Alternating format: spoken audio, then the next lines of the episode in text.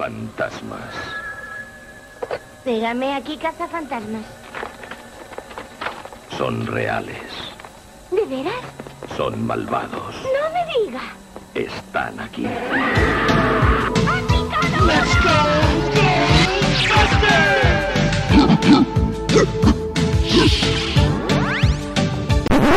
Ups, eh, esta creo que no es la canción de los cazafantasmas que te quería poner.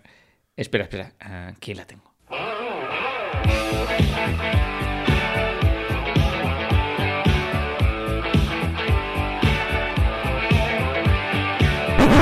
Eh, me parece que esta tampoco es, ¿eh? Pero te sonaban, te sonaban. Poco. se- Sí, sí, pero no. Se parecía, eh, creo que he estado cerca. A ver si está.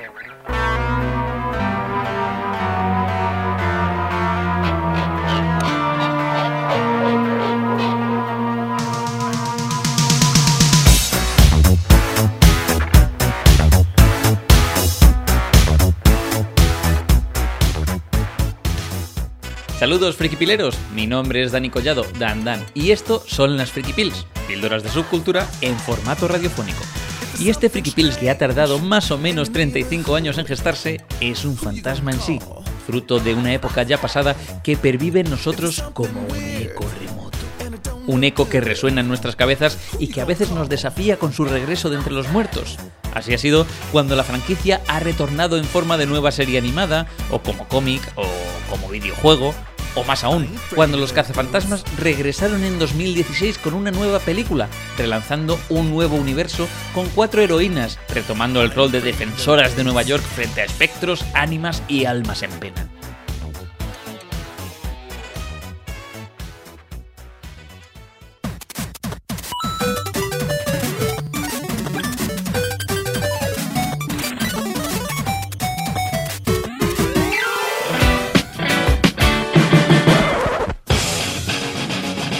Damas y caballeros, millennials, gafapasters, gatetes de internet y pastafaris. Aquí comienza el podcast de Freaky Pills Radio, un podcast en teoría dedicado a la cultura pop.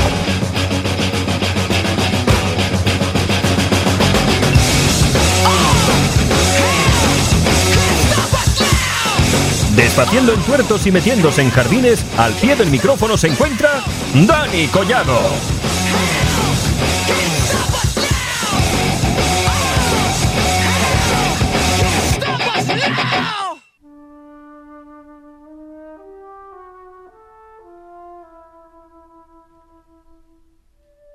Hoy me hallo grabando este programa desde un oscuro callejón neoyorquino, en plena década de los 80, en una ciudad repleta de temibles seres ectoplásmicos. Pero no temo, no porque cubriéndome las espaldas tengo un sidekick más que habilidoso con su equipo de protones. Es ágil a la hora de lanzar trampas, está preparado para ser moqueado en cualquier instante, porque ha venido aquí a cruzar su rayo conmigo, don Álvaro García. Hola Dandan, ¿qué tal? Encantado como siempre. Hoy nos toca hablar de cositas ectoplásmicas. Sí, y de cruzar rayos en un oscuro callejón también. No, no, no, no. Bueno, Álvaro, eh, oye, me alegro mucho. Ya, ya no voy a decir lo de siempre. ya, Eres- ya, ya iba tocando, ¿eh? Es que eres el colaborador que más veces ha venido a, a Freaky Pills. Ya, ya eres mm, la plantilla, parte de la plantilla fija de Freaky Pills. Yo encantado. Además Y- que además los temas que siempre hablamos, ya sabes que... Es que eso te iba a decir, que siempre parece que- pegan, ¿eh? que, Me que pegan. tiro de ti para hablar de temas viejunos. Y, y bueno, pero Cazafantasmas no es un tema viejuno, es un tema ya eh, mítico. O sea, legendario. Mítico y renovado, ¿quieres Sí, decir? sí, una saga que pervive en nuestros días. Pero bueno, yo quería empezar eh, planteando un concepto, Álvaro. Un concepto tal vez un tanto alejado de la franquicia cinematográfica, pero en el que también sé que de algún modo estás versado. ¿no? Yo sé que tú... eh, bueno, el tema de los fantasmas de algún modo te llama mucho a ti y eres de los que ves realities además sobre, sobre no voy a decir cazadores de fantasmas, pero sí, eh, personas Sí. que, que- que, bueno, van buscando eh, hechos extraños relacionados con seres de otros mundos, ¿no? Y, y bueno, quería preguntarte, ¿qué sería de los cazafantasmas sin fantasmas? ¿Tú crees que los fantasmas en el mundo real, en nuestro mundo, son un bulo, son una superstición o son algo más? ¿Es una cultura que se ha creado en torno a algo, a, a cierto misticismo? A ver, te comento, Dandan. Yo por mi lado, eh, cuando era muy pequeño, pues he tenido un par de experiencias referentes al tema, Ujú. porque me tocaron de forma muy personal y que me hicieron un poquito cambiar el enfoque que tenía al tema.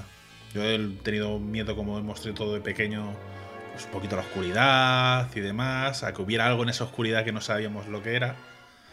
Y yo de pequeño pues tuve una situación en la que tuve mala suerte y, y vi algo. ¿de acuerdo? Y encima, yo como soy muy cabezón, no es de miro de refilón y... Veo algo y, hasta salgo no. corriendo. Fue una situación que la verdad que no fue cómoda y fue un rato largo, como Ujú. que de cinco minutos, una cosa así, para cerciorarme que lo que estaba viendo era verdad.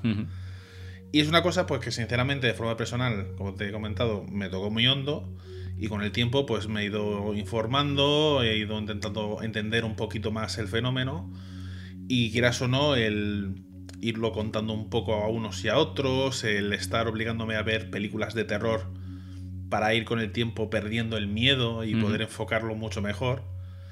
Pues yo por mi lado, en mi caso, sí que podría decir que existe cierta realidad que a lo mejor no la ve todo el mundo, pero que ciertas personas en ciertas situaciones, por la sensación que tengan empática de sentimientos y demás, a lo mejor sí pueden vislumbrar un poquito.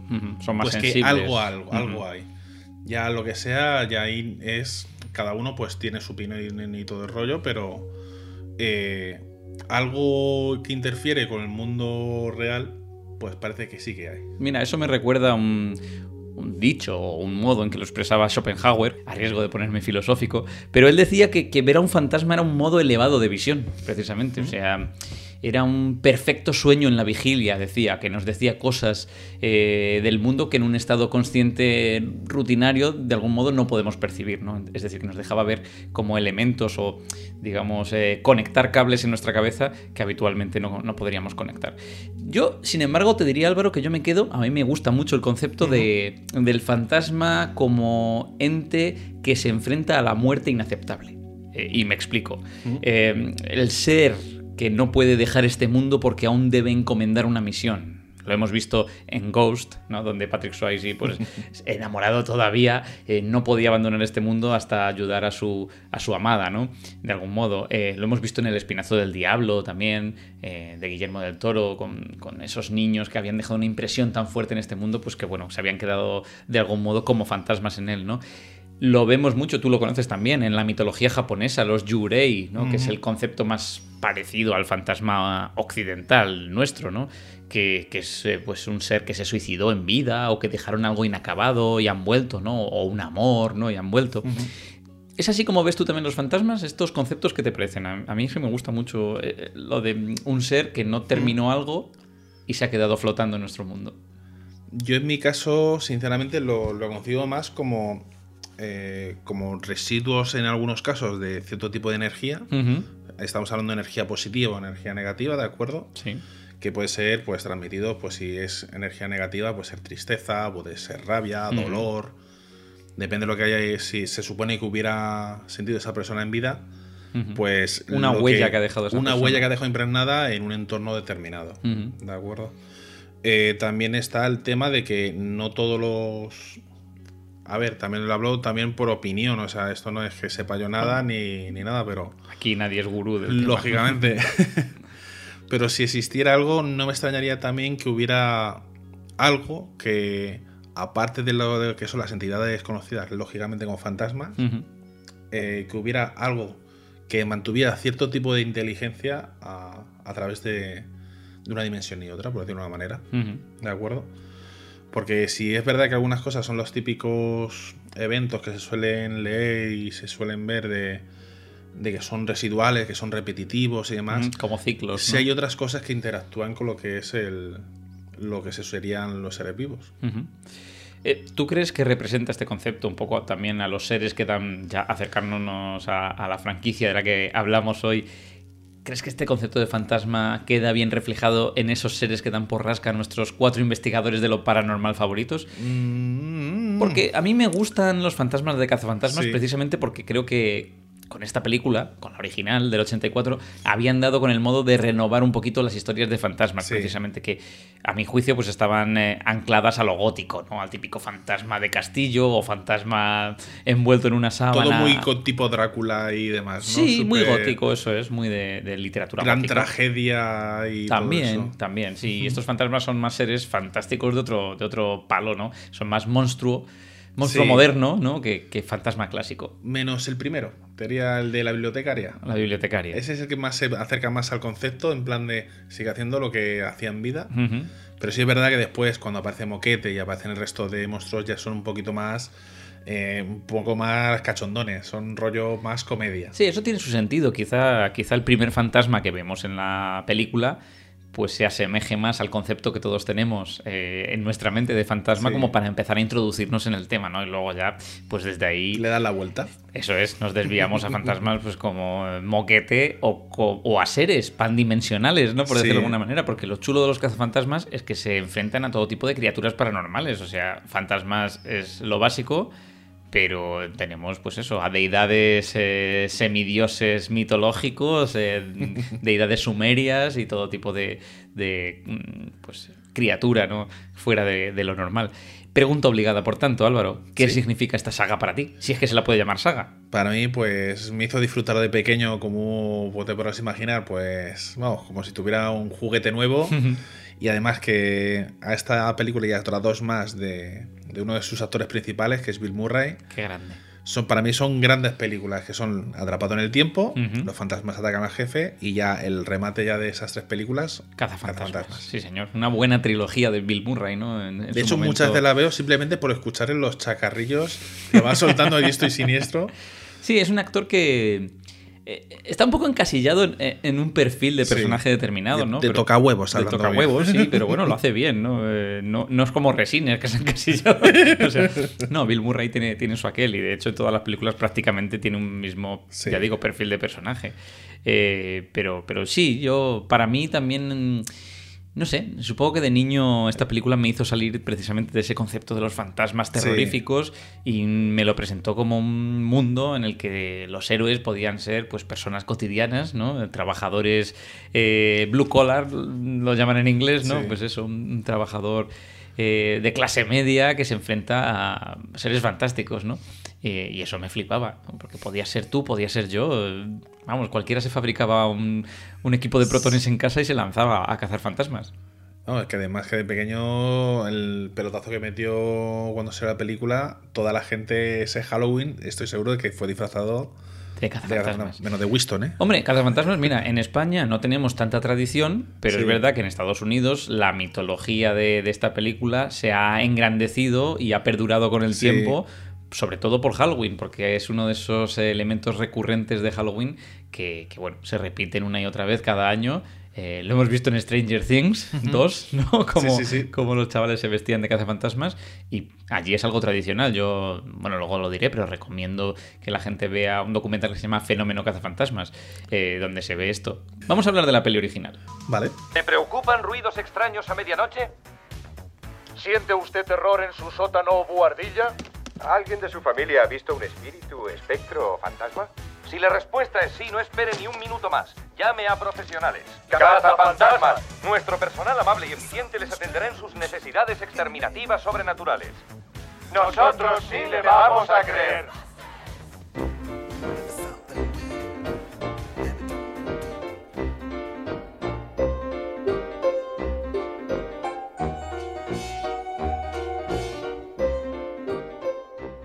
Bueno, pues vamos con la primera peli, la que lo comenzó todo. Un 8 de junio del 84, qué gran año, se estrenaba una película que se movía entre la comedia, el terror, la ciencia ficción y la fantasía. Para mí es que no tiene un género definido. Eh, pero lo que sí está claro es que era una película dirigida y producida por Ivan Reitman, escrita por Dan Aykroyd y Harold Ramis, que también protagonizaban junto a Bill Murray y Ernie Hudson, aunque la gente no lo crea, sí, Ernie Hudson, eh, Winston Sedemore. Él es, protagonista, sí. esta es protagonista, sí. Y luego también estaban, pues obviamente, Sigourney Weaver y Rick Moranis en un grandérrimo papel, ¿no? Mucha de la culpa del éxito de Cazafantasmas la tiene precisamente Reitman, que ya digo, era director, productor, guionista. eh, no en esta peli, pero guionista ha sido. Es un gran cineasta canadiense que nos ha hecho hartarnos con los años, pues con pelis tan conocidas como El Pelotón Chiflado, donde por cierto también. eh, Coincidía con Harold Ramis, ¿no? eh, ahí estaban Harold Ramis y Bill Murray dándolo todo y en dos personajes que prácticamente eran Egon y Peter.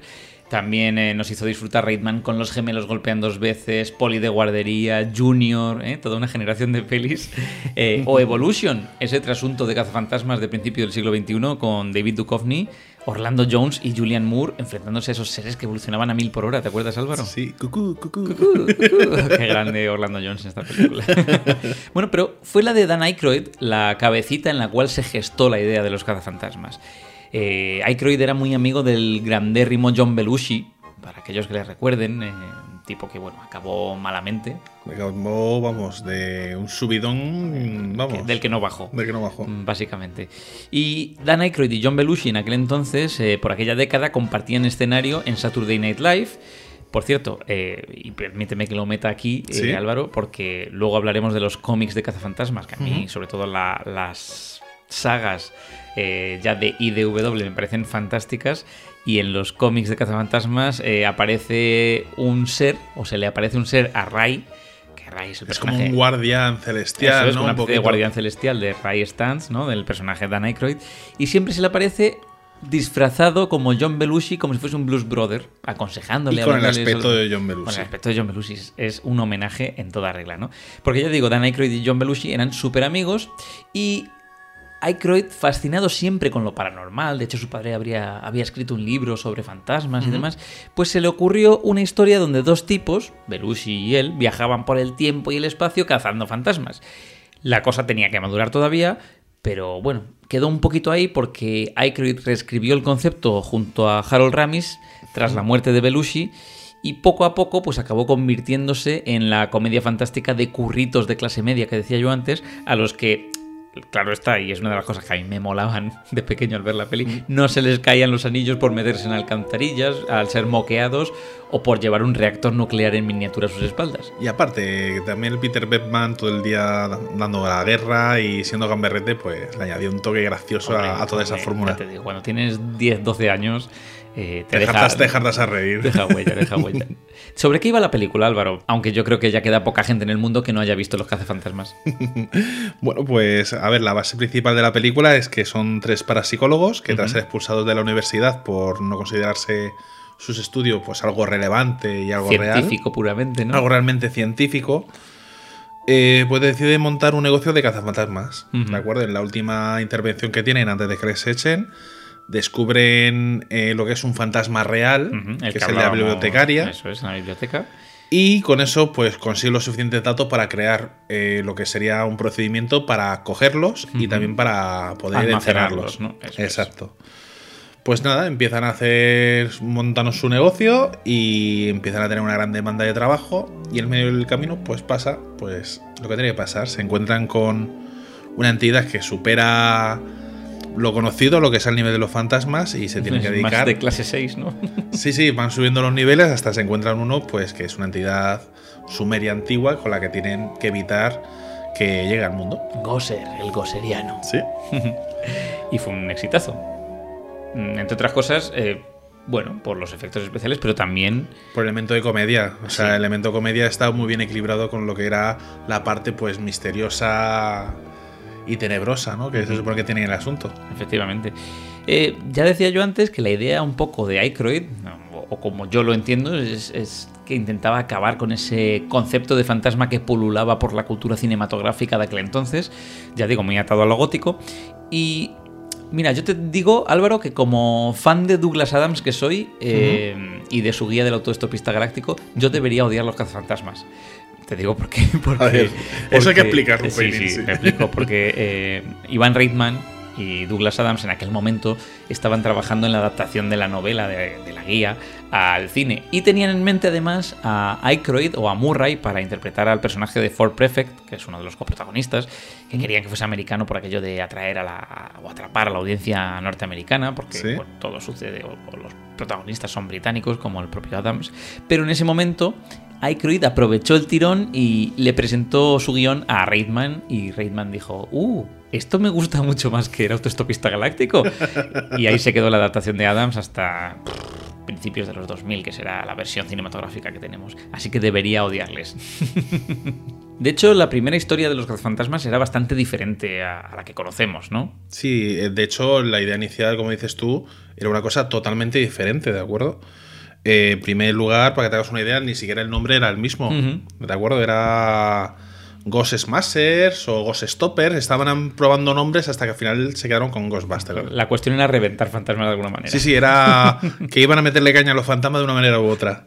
Y el tono de historia además era mucho más oscuro. Se ambientaba en un futuro en el que la asistencia de, de grupo de fantasmas pues, era una cosa normal y además el equipo que principalmente tenían no era lo que eran las típicas armas de protones que al final tuvimos la suerte de ver las películas, sino iba con una especie de antenitas con varitas extensibles y le iban dando pues capones o lo que fuera que, que le hicieran los fantasmas para capturarlos. Como las barras Taser, esta Mm. usa Además es que también viajaban en el tiempo y el espacio, iban a otras dimensiones, enfrentarse a diferentes entidades, o sea, era un poco una locura. Sí, comparándolo con lo que conocemos como cazafantasmas. Claro, a ver, estamos hablando de un guion eso después hay que convertir en una película de verdad. Claro, claro. Lo que pasa es que está muy en la línea con las producciones de los 80, ¿no? Esa idea, Mm. un poco... Sí, era un poco todo locura. Sí, sí, sí.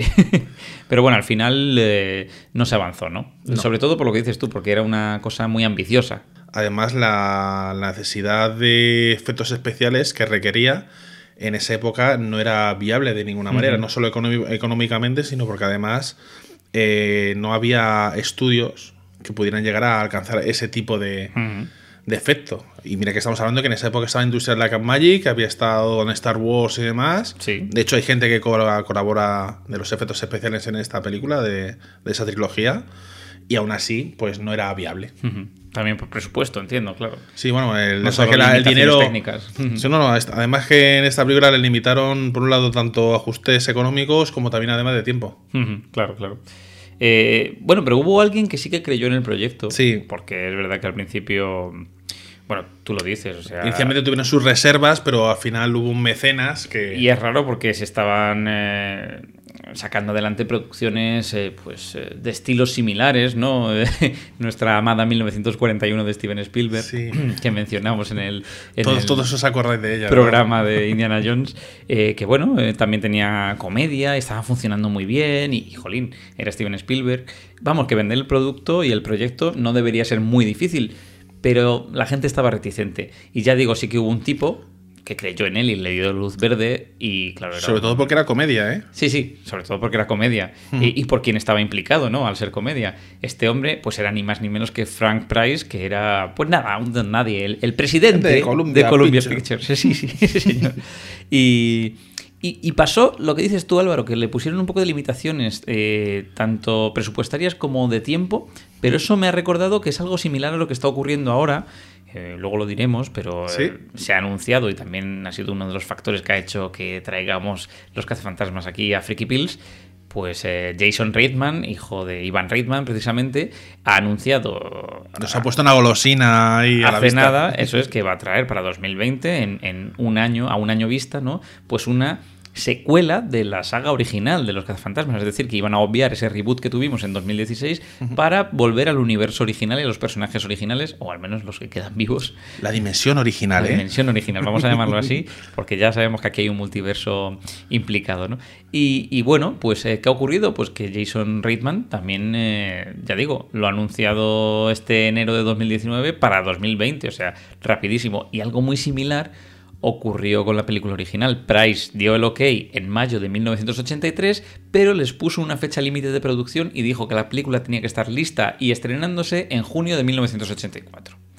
Así que tocó rehacer guion, ¿no? Sí, sí, sí, vamos. eh, estaba claro que todo lo que querían hacer de viajes en el tiempo y mil. Fuera.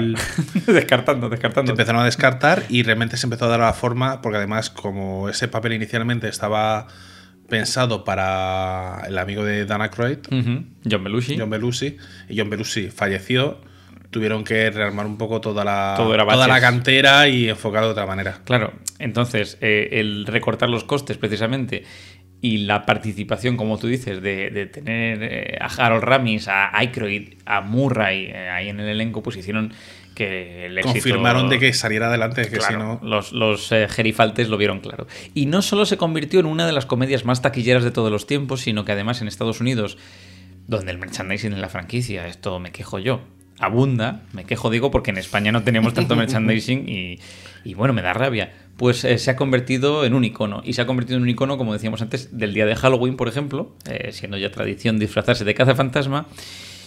Y antes mencionaba, y recomiendo que echéis un ojo al documental El fenómeno cazafantasmas, donde vemos cómo además se han formado comunidades de fans eh, en múltiples estados eh, norteamericanos, pero también en otros países, ¿no? Bueno, hay una fuerte en Italia, se menciona la española, así un poco de refilón. Eh, y estos fans viven por y para la franquicia y algunos incluso han encontrado en los cazafantasmas no solo un hobby, Álvaro, sino también un modo de vida. Hay gente, bueno, es que si ves el documental hay gente que dice que ha salido de, su etapa más oscura, ¿no? E incluso ha conocido a su pareja y a su amor gracias a los cazafantasmas. Es precioso, joder, es precioso. Y complicado. Y complicado, sí, sí.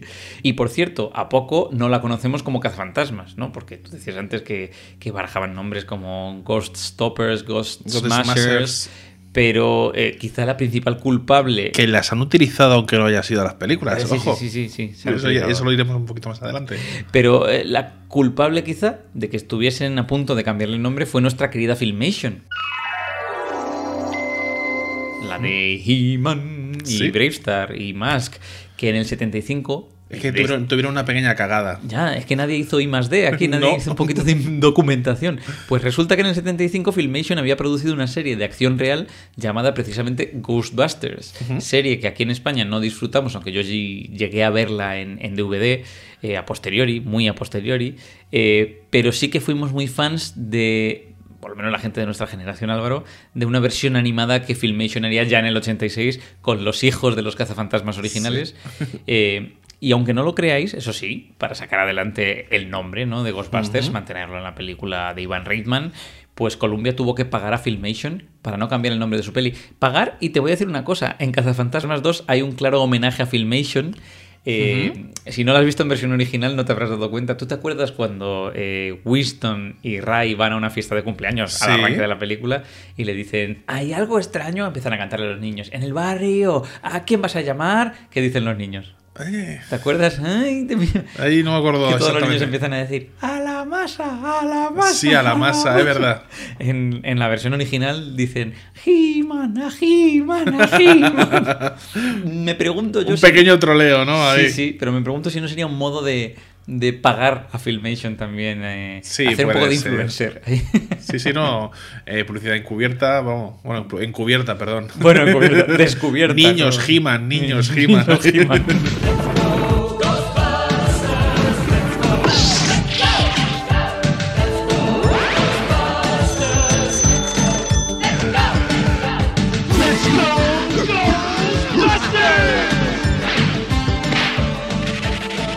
también viste la serie de Filmation, ¿no, Álvaro? Por lo menos la, la Sí, serie a ver, yo tengo referencias porque tampoco es que así era Ah, yo es que era muy tope, fan. Yo era súper fan. pero de me acuerdo del coche parlante, me acuerdo del monete ahí con. Gorila. eh, Creo que Gorila hacía ahí era. Tracy. oh, oh. Lo hacía más. Qué bien, qué bien, sí, sí. Eran Eddie, Jake No digas que bien. y Tracy. Y bueno, después lo que era una especie de. De. A ver, es que era como una especie de aviador con su casco Eh, sí, y con toda la, Eddie. la gabardina y demás. es. Y otro que era más chulo playas, que era el Rubiales, que era es. como el jefe de, de lo que son los cazafantasmas. Además, el rollo también está enfocado de una manera diferente, porque está enfocado más como a. Pues a fantasmas y a cosas de, de terror más clásicas, como Drácula, Frankenstein, Fantasma de la Ópera, creo que también Sí, había referencias a eso. ¿Ves? Eso es un poco lo que te decía antes, que esta gente todavía empleaba el, el fantasma Sí. más tradicional, más clásico, sí. Sí, además que esta serie yo creo que cuando se sacó fue para seguir el tirón que tuvo la serie animada después de la película y demás. De los cazafantasmas, sí, claro, Sí. porque esta serie surge, bueno, surge justo a la vez que la serie animada. Qué curioso. Y la de los cazafantasmas em, de los que estamos hablando hoy se llamaba The Real Ghostbusters, ¿no? Y esta se llamaba The Original Ghostbusters. The como Original diciendo, bueno, es que Ghostbusters. hubo unos antes, en el 75, que eran los originales. Decías tú antes, Álvaro, con mucho acierto, que la película, la primera película, funcionó por ese mix de aventura, fantasía, por ese equilibrio, ¿no? Con la comedia. Yo diría una comedia de diálogo inteligente Sí. también. Que para mí esto es la clave. Los diálogos tan trabajados y también las personalidades de los personajes que están muy bien definidas, incluso su química. Eh, ya lo decíamos antes, algunos como Ramis y Murray pues ya habían trabajado juntos y, y de hecho en, en la película de Ridman, El pelotón chiflado, pues es que sus personajes, eh, si ves escenas sueltas, jurarías que son Egon Y y, Beckman. y Beckman y Peter Beckman. Pero volviendo a mi planteamiento, es que si te das cuenta, tampoco hay muchísima acción en los cazafantasmas. O sea, más que acción, eh, predomina, como tú decías, la comedia. Ni siquiera hay muchísimos efectos especiales. Sí y no, porque a ver, eh, lo de referente a lo de ni siquiera que ni siquiera hay muchos efectos especiales, yo te diría que los hay. Lo único que son muy tradicionales. Eso sí, Son mucha muy- rotoscopia, ¿eh? Ahí yo veo muchos rayitos dibujados a mano. Por ejemplo, a mí siempre me viene a la mente, siempre que, que me hablan del tipo de efectos especiales de esa época, en esta película justamente la escena de cuando van a la biblioteca, todo lo que hacen de que los libros están volando, o están cayéndose libros o moviéndose de un lado a otro. Es, son todo mm, trucos tradicionales. Son un hilo, un libro que está ahí colgando y están tirando el hilo. O sea, y como no podéis ver la película, pues la verdad es que a- aparenta y luce muy bien. Sí, pero tú me has dicho que últimamente revisitando la película has empezado a ver cables y los... Sí, sí, de hecho hay uno que no se me borra la mente. Eso te y- pasa y- por verla en Full HD en lugar de en VHS de Sí. toda la vida. Y además que voy a ser un troller porque voy a decir dónde he visto un cable. Venga, pero dilo, dilo, dilo. Vale, hay una escena en la que ellos cuando están frente a Gosser, pues eh, En le- el edificio en le disparan a Gosser Ajá. y demás y el Gosser los manda un poco a tomar viento Sí, que están a punto de caerse justo por el Pues si mires del- a la izquierda verás el cable que les tira para atrás. Y además que, que se hacen un contraste que no veas. recogiendo cable. Solo digo ese porque hay más, pero mejor no verlos. Bueno. Pierde, pierde un pelín el encanto, aunque claro, también te da la risa.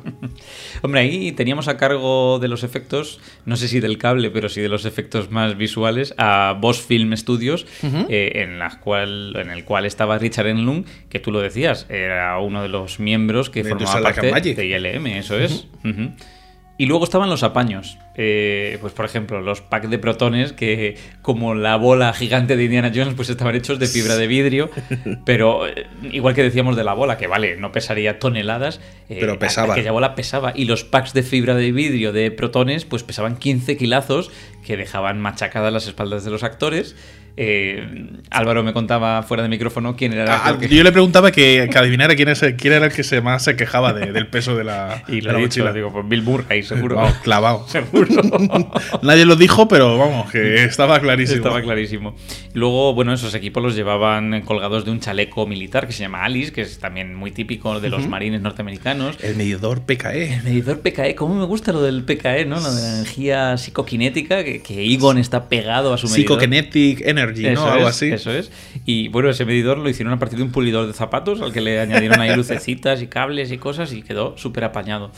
Y otro concepto legendario de la saga. Yo es que siempre digo, Álvaro, que la saga tiene eh, el Uy, escudo. uy. Claro, bueno, el escudo, Sí. la música, de la que luego hablaremos, y el Ectomobile, el Ecto Sí. 1.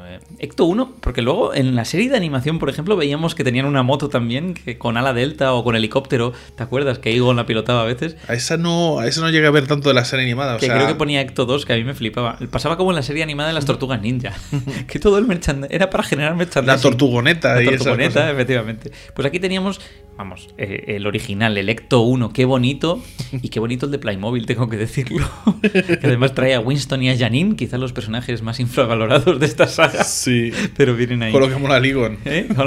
Yo tengo a Egon, yo tengo a Egon eh, de Playmobil, es genial. Eh, bueno, es precioso. También hay un mashup, hablando de juguetes, que hizo Hasbro del Ecto 1, un Ecto 1 Transformer que se sale, se sale. Pero el Ecto 1 era un Cadillac Miller Meteor del, del 59, si no me equivoco, ¿no, Álvaro? Sí. Eh, que lo habían reconvertido en ambulancia. ¿Mm? Y, y bueno, tú lo decías antes, la sirena. El sonido de. Se te mete en el cerebro. En el cerebro y hasta el cerebelo. Que por cierto, en la versión original del guion incluso se desmaterializaba por aquello de evadir a la policía. Y bueno, eh, al principio en la película iba a ser negro, pero como había tantas escenas eh, nocturnas, pues, Lógicamente. lo acabaron pintando de blanco por, por aquello de que se viese, ¿no?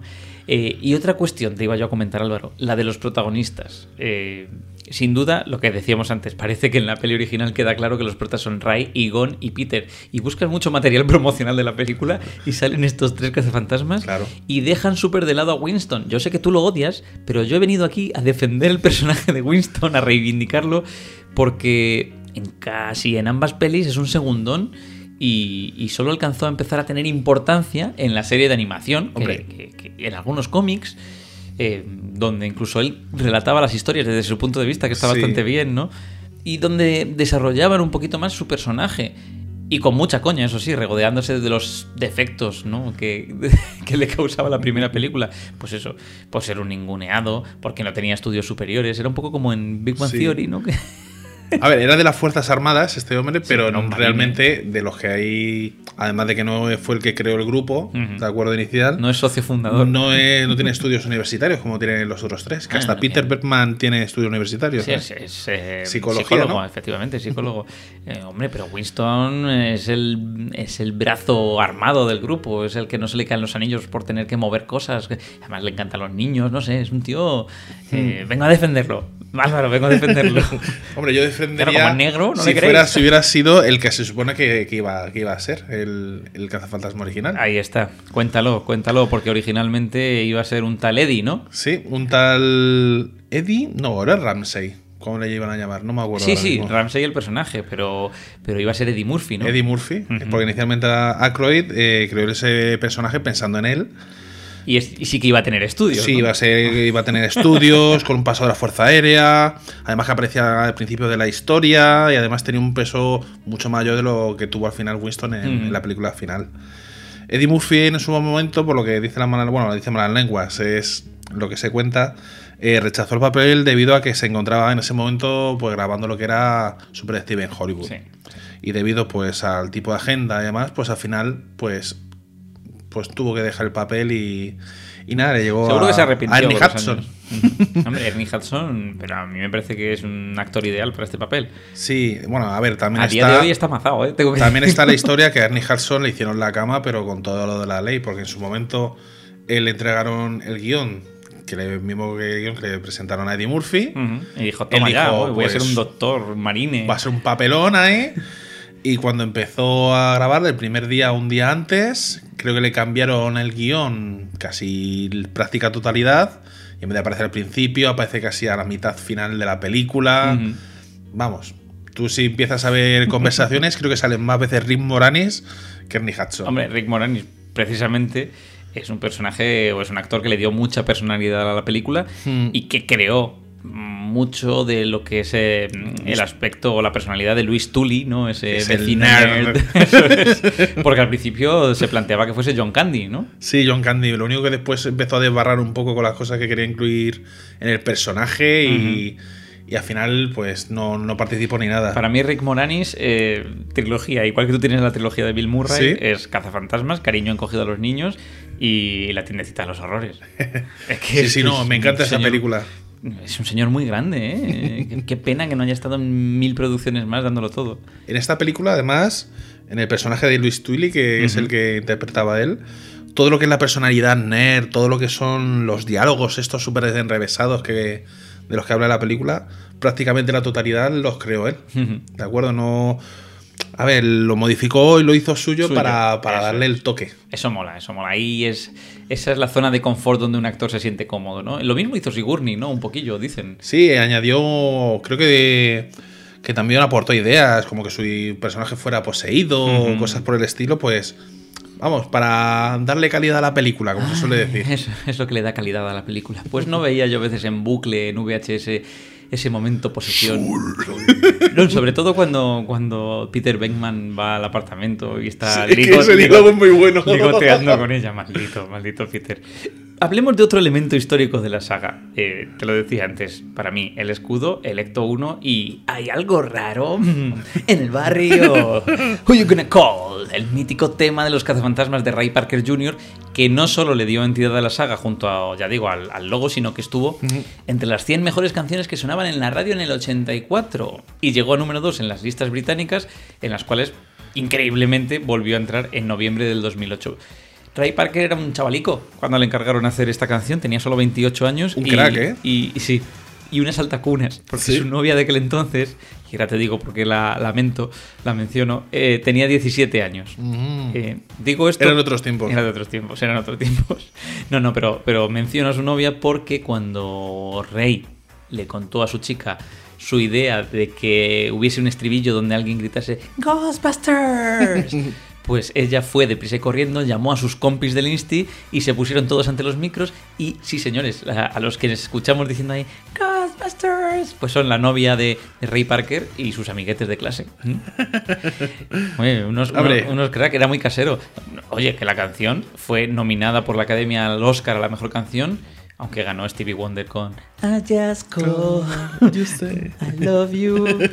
Eh, pero además de famosa, puedo decir que la canción también fue infame. Hombre, esto además que tiene. No, ya, este caso no es una leyenda negra, o sea, esto No, es no, una no, cosa este ya es un caso que ya confirmado y aunque hubo en su momento pues sus acuerdos de política de no De confidencialidad. claro y demás, al final salió a la luz. Vale, inicialmente la- los productores de la película pues se pusieron en contacto con Hugh Lewis and the News, ya que querían un tema compuesto para la película con un ritmo similar a, a su gran éxito, un número uno en la lista que se llamaba I Want a New Drag. Ay, bueno. When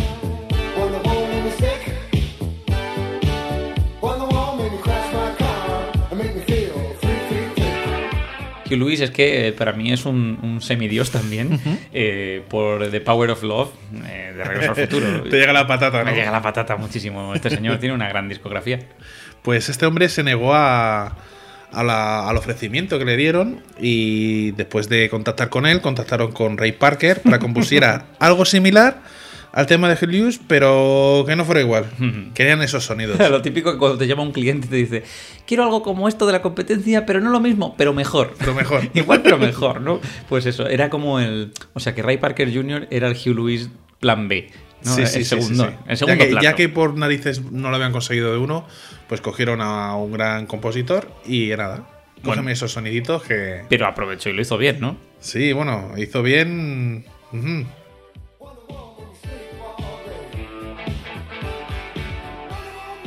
Bueno, Ray Parker y Hugh Lewis al final mm, salieron un poco del embrollo y dicen que fuera de los tribunales pues lograron llegar a un acuerdo, ¿no? Y, y todo quedó en calma. Y llegó la paz. Y llegó la paz. Llegó la paz. Bueno, estaba todo en calma hasta que el 2001 Hugh se le piró otra vez la, la pinza un poco con el tema y en unas declaraciones en un documental para la cadena de V- VH1, Ujú.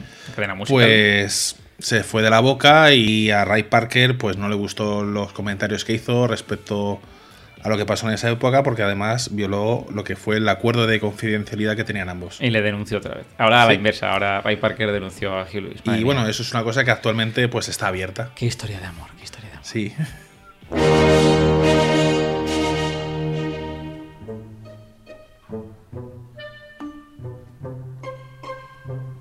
Bueno, antes de pasar a la secuela, muy rápidamente, curiosidades que quieras destacar o alguna escena que te guste mucho, Álvaro, o, o cuestiones así especiales que tenga la película aquí y que a lo mejor guardado la un- gente no ha detectado aún. Tengo que guardar una pequeña listilla Eh. para, para que toda la gente pues, pueda comprobarlo en su casa y pueda atrasar un poco Por con- ejemplo. con esta película que hemos visto mil veces, pero que, que hay cosas que no nos... Tú me has dicho muchas veces que en esta película aparece un ser Un ser turbio aparece. turbio, efectivamente, oscuro, un ser, iba a decir un ser oscuro, pero más que oscuro es turbio. sí. Hay una gente que le llama Ricitos, otro le conoce por su nombre real, que es Ron Jeremy. Ron Jeremy, este, este señor no tenía, o sea, yo me lo imagino como el típico actor porno de los 80 con bigotillo. Con música setentera de fondo. De saxofón. Sí, sí, no, totalmente.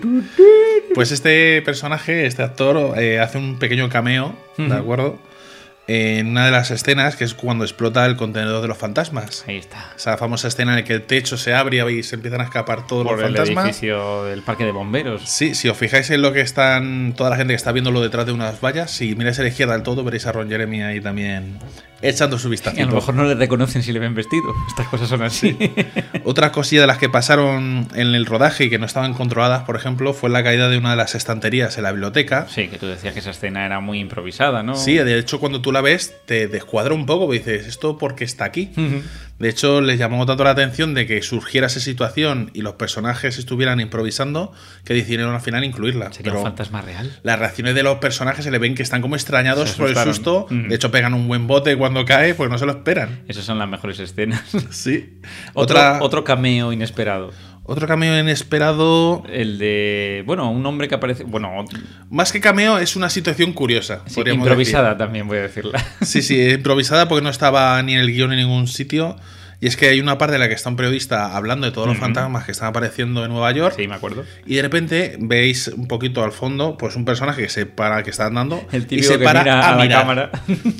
Pues nada, pues ese hombre se ha quedado totalmente inmortalizado para toda la vida. Porque Por su también, curiosidad. también fue un, un algo improvisado. Después tenemos el tema de, de lo que son los edificios que vemos en la película. Que, a ver, el conocido edificio donde ocurre la secuencia final, Sí. ese El edificio Spook realmente existe. Center. Y lo único que han hecho eh, técnicas- de made painting para simular como que es más grande. Y por ejemplo, escenas que están tomadas desde el edificio que ven las gárgolas son todas dibujadas en un cristal. Me has dicho eso y, te iba a decir, o sea que para simular que las cosas son más grandes hay que usar mate painting. Sí. Mm. Además, que aquí hablamos de reutilización de escenas. Ah, ¿Sí? Sí, porque tú si ves la primera imagen en la que ves el edificio de día, que está la gente de Central Park Ah, y sí, están ahí acuerdo, sentados, cuando aparecen las nubes, Es la misma imagen. es la misma imagen que la han puesto... Pintadita. Sí, sí, pero quiero decir que en la misma escena la gente está sentada en el mismo sitio y todo. Amigo. Jolín. Bueno, a lo mejor hay gente que paseaba rutinariamente por Central Park siempre a la misma hora. Y jugando la misma pelota durante todo el día. Oye, anécdota anecdotosa. Eh, se dice, se cuenta que... Las ideas del director, ¿no? Sí, que el anuncio que a mí me flipa, ¿eh? me fascina mucho. eh, Que en esa época se hiciera, además. No, bueno, me gusta mucho lo de que los. eh, ya dentro de la película, o sea, algo intradiegético como es ese anuncio de los cazafantasmas, ¿no? Me mola mucho que, que ellos monten su negocio y se anuncien como en una especie de teletienda. Sí. Eh, necesita. Who you gonna call? Necesita un cazafantasmas, llámenos. Pues este mismo anuncio que crearon para la película, el director Ivan Reitman, que estaba un poco crazy, eh, lo plantó en la televisión norteamericana por la noche, a horas intempestivas. Y Con un teléfono real. Con un teléfono real, ¿no? Y además, si llamaba a la gente, que llamó, porque dicen que, que, bueno, durante mes y medio aproximadamente estuvo activo este teléfono, recibieron como mil llamadas por hora. Las 24 horas del día, ¿eh? Efectivamente, sin non-stop, sin parar. Y la gente llamaba y contaba sus cosas ahí. Y, y contestaban, porque te contestaba un Había- mensaje es, grabado de Bill Murray. automático diciendo que y no estaban. Ahora mismo no estamos, la atenderemos cuando podamos. Por favor, estamos fuera cazando fantasmas. O sea, es una buena manera de. Merchandising a Sí, tope, sí. o sea, marketing a tope. Y hablando de marketing, eh, bueno, yo siempre me había preguntado si el personaje, ese muñeco de los Marshmallows, en el que se convierte Gosser el Gosseriano, Si existía de verdad. a ¿eh? elección de, de Stan, Yo, yo cuando era pequeño digo, pero eso existe de verdad. ¿eh? a elección de Ray, eh, Stantz, eh, ¿era real o no era real? Dicen que está basado en una mascota de una marca, ¿no? El Pillsbury Duff Boy, pero eh, bueno, este se creó ad hoc para la película. No penséis que no se ve eh, en ningún otro momento de la película. El personaje está muy bien integrado y la marca Sí. de Stay Puft, ¿no? de los Marshmallows, está muy, muy, muy bien integrada. eh, porque si os dais cuenta, por ejemplo, cuando Dana eh, Barrett, cuando Sigourney Weaver llega a su cocina, que empiezan a freírse los huevos allí Se le fríen los huevos, pues se le sí. fríen los huevos por arte de, la, de magia y salen de la huevera. Pues ahí se ve en uno de los paquetes que lleva ya de la compra que tiene, tiene el personaje. Y hay un momento Mm. Porque muy- una bolsita de Marshmallows, de justamente al lado de de. Pero hay un momento mucho más cantoso, ¿no, Álvaro? En un cartel de un edificio. Vamos, eh, te lo ponen en grande de narices y seguro que la mayoría de la gente no se acuerda cuando lo ve. En esa escena que tú mencionabas antes, en la que explota el contenedor y se ve cómo salen todos los fantasmas por el techo de la, de la estación de bomberos, pues hay un cartel en el que sale el personaje y eh, súper a la vista. Y luego tiene como algún desfase el personaje, precisamente cuando aparece ya como Gos el Gosseriano. A ver, el de los más malos tiene un par de desfases. Ah, bien, aparte sus caras, que cambian, a mí me mola mucho cómo le cambia la Sí. cara. Pero llevaba un pañuelo, ¿no? El marinerito El- de Nueva Si York. os fijáis, inicialmente cuando están dando el muñeco, Popom, popom, popom. aparte que en el suelo se ven cierto tipo de anclajes, como lo movían, que no hay que fijarse mucho por no perderle Álvaro, el, hombre de los encanto. cables. Después, bueno, pues ese pañuelo cuando se acerca a ellos y lo ven ellos desde arriba, Ujú. ese pañuelito No ha está, desaparecido. no está. Se ha quedado como una especie de babero. New York, New York. Además, a mí me mola porque yo he visto la lanzó par de el imágenes de cómo hacían lo que decías tú, el cambio de las caras. Ujú. Y es una pasada con la animatrónica, ¿vale? El, básica de la época, pero que, que luce, vamos, genial. Animatrónica ochentera. ¿eh? Es que, en realidad, si lo piensas, decía yo antes que usaban mucha rotoscopia, mucho matte painting, Mm. rotoscopia sobre todo en los fantasmas, eh, pero también hay fantasmas que están creados, pues eso, eh, de cartón piedra, Sí, a sí. base de animatrónica buena y luego edul- edulcorados, ¿no? Con, con rotoscopia. El clásico, el mítico es Moquete. Moquete. Ese fantasma devorador, Que es- ansioso. Son de los que más se notan, lógicamente, la técnica de croma y demás que Sí, hacían en la época, no la pues, misma. Si lo ves ahora, y como te decía yo antes, si lo ves en una La pantalla luz y todo se 4K, nota, claro. en- en- pues es inevitable, ¿no? Pero eh, qué bien hechos estaban para aquel entonces. Moquete, está precisamente inspirado en John Belushi. Es o un dicen- homenaje, es un dicen que es un homenaje. bueno, al papel que John Belushi tenía eh, en Animal House, Bluto, no sé si os acordáis.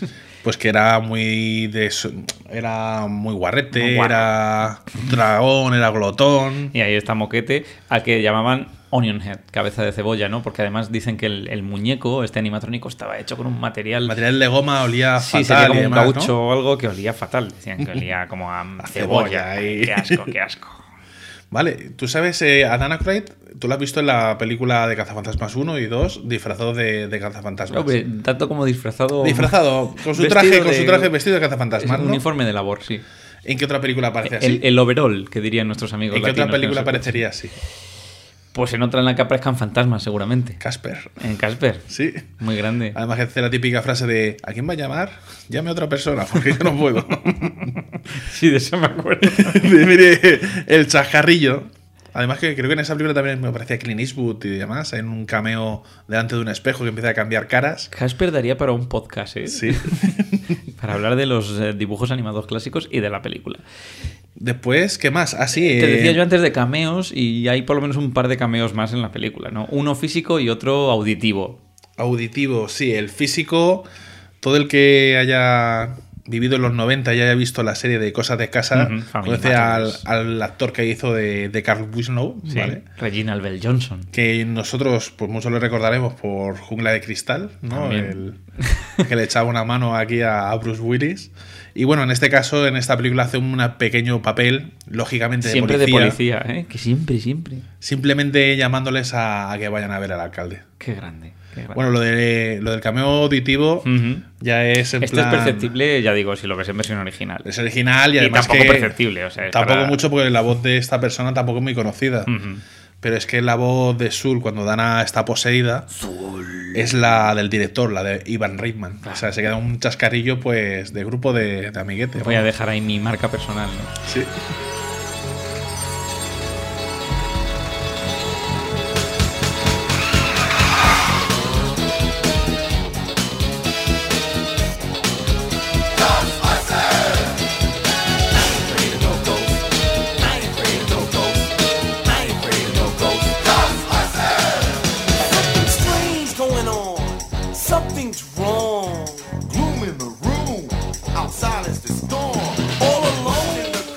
Y al final, eh, pues era inevitable. Tenía que llegar la secuela. Lo que pasa es que la secuela, eh, Álvaro, en cierto sentido, no llegó como fruto del éxito de la primera, que sí.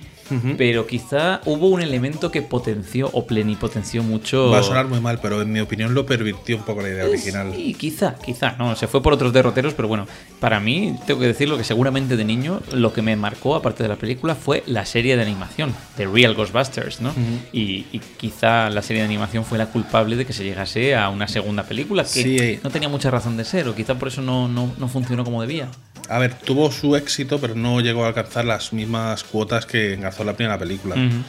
Los productores se les hizo los ojos chiribitas un poquito y al gran éxito, ya no solo del público adulto, sino del público infantil, pues decidió hacer, como dices, esta, esta segunda película que de cierto modo también, hasta que arranca también le cuesta. Sí, es Sí. verdad, es una película un poquito más lenta, pero porque ya conocemos a los personajes. Claro, además después de lo que ha pasado en la primera película, pues como que tienen que retomar otra vez el trabajo, ¿no? Como, como quien dice, porque están unos haciendo como fiestas de cumpleaños. Están de bajona, si han pasado El cinco años y Peter de Bergman bajona. está haciendo programas de televisión de gente friki, Cómo me cosas gusta de esto. ¿no? programa, me encanta, me encanta. Oye, pero la mujer acierta, ¿eh? Sí, Cuando sí. dice el fin del mundo llegará en El la deta- el de-". detallito, sí, ¿eh? Sí, sí, Sí. el detallito, el detallito. Lo único que sí es verdad que es eso, que algún aspecto como quisieron continuar el- los estilos de la serie de dibujos animados.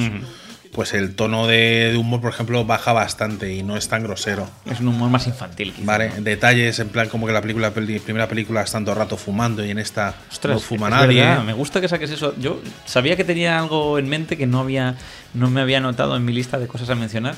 ¿Cómo fuman? Sobre ¿En la todo primera Ray, ¿eh? película? Mm. O sea, no me acordaba que incluso cuando están en el hotel persiguiendo a Moquete, Ray va con el cigarro pegado a la boca. Sí, sí, y está arreglándole esto uno y está fumando. Es, y y luego Winston toma cigarro momento en ahí. el que eh, quiénes son Eh, no sé si son Winston y Ray también van Sí. en el Ecto 1 charlando cada uno con su cigarro Eh, luego están en comisaría y están fumando no sé si los policías también Sí, sí, sí, sí. Tremendo, ¿eh? Está fumando en la jaula donde están metidos. eso es eso es Es tremebundo. O sea, eh, No todo, lo, todo lo aligeraron, lo hicieron mucho más apto para menores. Los fantasmas, los incluso los fantasmas son más infantiles, si te fijas, son más de muñecote y dibujo animado. Y después hay personajes que les aumentaron un poquito más lo que es la, la visibilidad, como ese personaje de Janine, que la ponen con la misma estética que Que en los dibujos. con el mismo peinado y demás, incluso moquete, porque era, además en su momento fue como un personaje muy carismático. Sí, joder, tan carismático que en la segunda iteración de los dibujos animados se titulaban Moquete y los Los cazafantasmas. cazafantasmas, todo, todo al revés. ¿eh? Tremendo. Como he dicho, esta, tipa, este, esta película tampoco. Perdona que me he acordado cómo hablaba Moquete en los dibujos. ¡Peter! Sí, daba mucho asco. Sí, sí, sí. Tal como te decía antes, pues, aunque tuvo un gran éxito, mm, no fue tan bueno como el primero. Y no solo porque hubo este cambio de, pues, de tonalidad, ¿no? Por decirlo de una manera, la película, sino porque además es que tuvo una semana de diferencia con otro gran taquillazo de la época, que fue la película de Batman, de Tim Burton. Y se había creado una gran expectación con la película. Claro. que al final, para que te hagas una idea, pues, no me acuerdo exactamente cuántos millones alcanzaron eh, los cazafantasmas, que fue una burrada, que al poco tiempo a la semana vino Batman y lo superó. Y dijo, hasta luego. Y que era, ellos habían hecho un récord, pues a la semana vino Batman y lo superó el récord. A ver, es que era difícil eh, volver. Cazafantasmas tiene una cosa que yo creo que con los años, y, y si analizamos, por ejemplo, los cómics que han alargado su historia muchísimo, ¿no?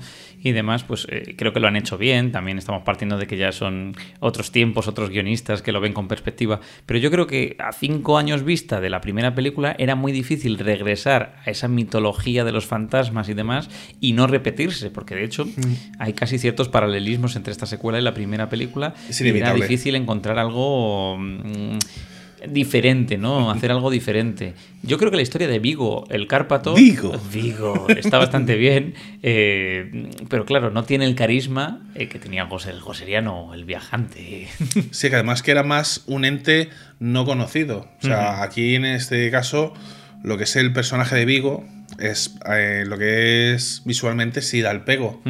Pero después, a nivel general de la película, realmente pesa bien poco. Y no impone tanto, a eso te voy, eh, porque está ahí en su cuadro, metidico. eh, Comiéndole la olla al otro y. Da yuyu, claro, es el típico manipulador, ¿no? Eh, mira, una escena que me dio mucho yuyu a mí, cuando están revelando las fotos que le han hecho al cuadro de Vigo y tiene caras raras así, se empiezan a cojonar y el propio poder de Vigo, a través de las fotos, ¿eh? Cierra la puerta y hace arder los, eh, Sí. los positivos de las fotos, ¿no? Y, Eso fue un poco la rollo de la profecía, ¿eh? Te Sí, Hay otro momento, ¿no? Cuando también eh, Sigourney Weaver, Dana, está con Oscar, su hijo, y le mete en la bañera, que también es muy de peli de terror, ¿no? O sea, Sí, cuando la bañera se intenta comer. ¿no? Eso es, con el moco rosa. E incluso al principio, cuando el cochecito de Oscar, al principio, principio, very beginning de la película, Sí. sale mm, huyendo, ¿no? Por decirlo de alguna manera. O sea, hay momentos ahí que son muy de peli de terror.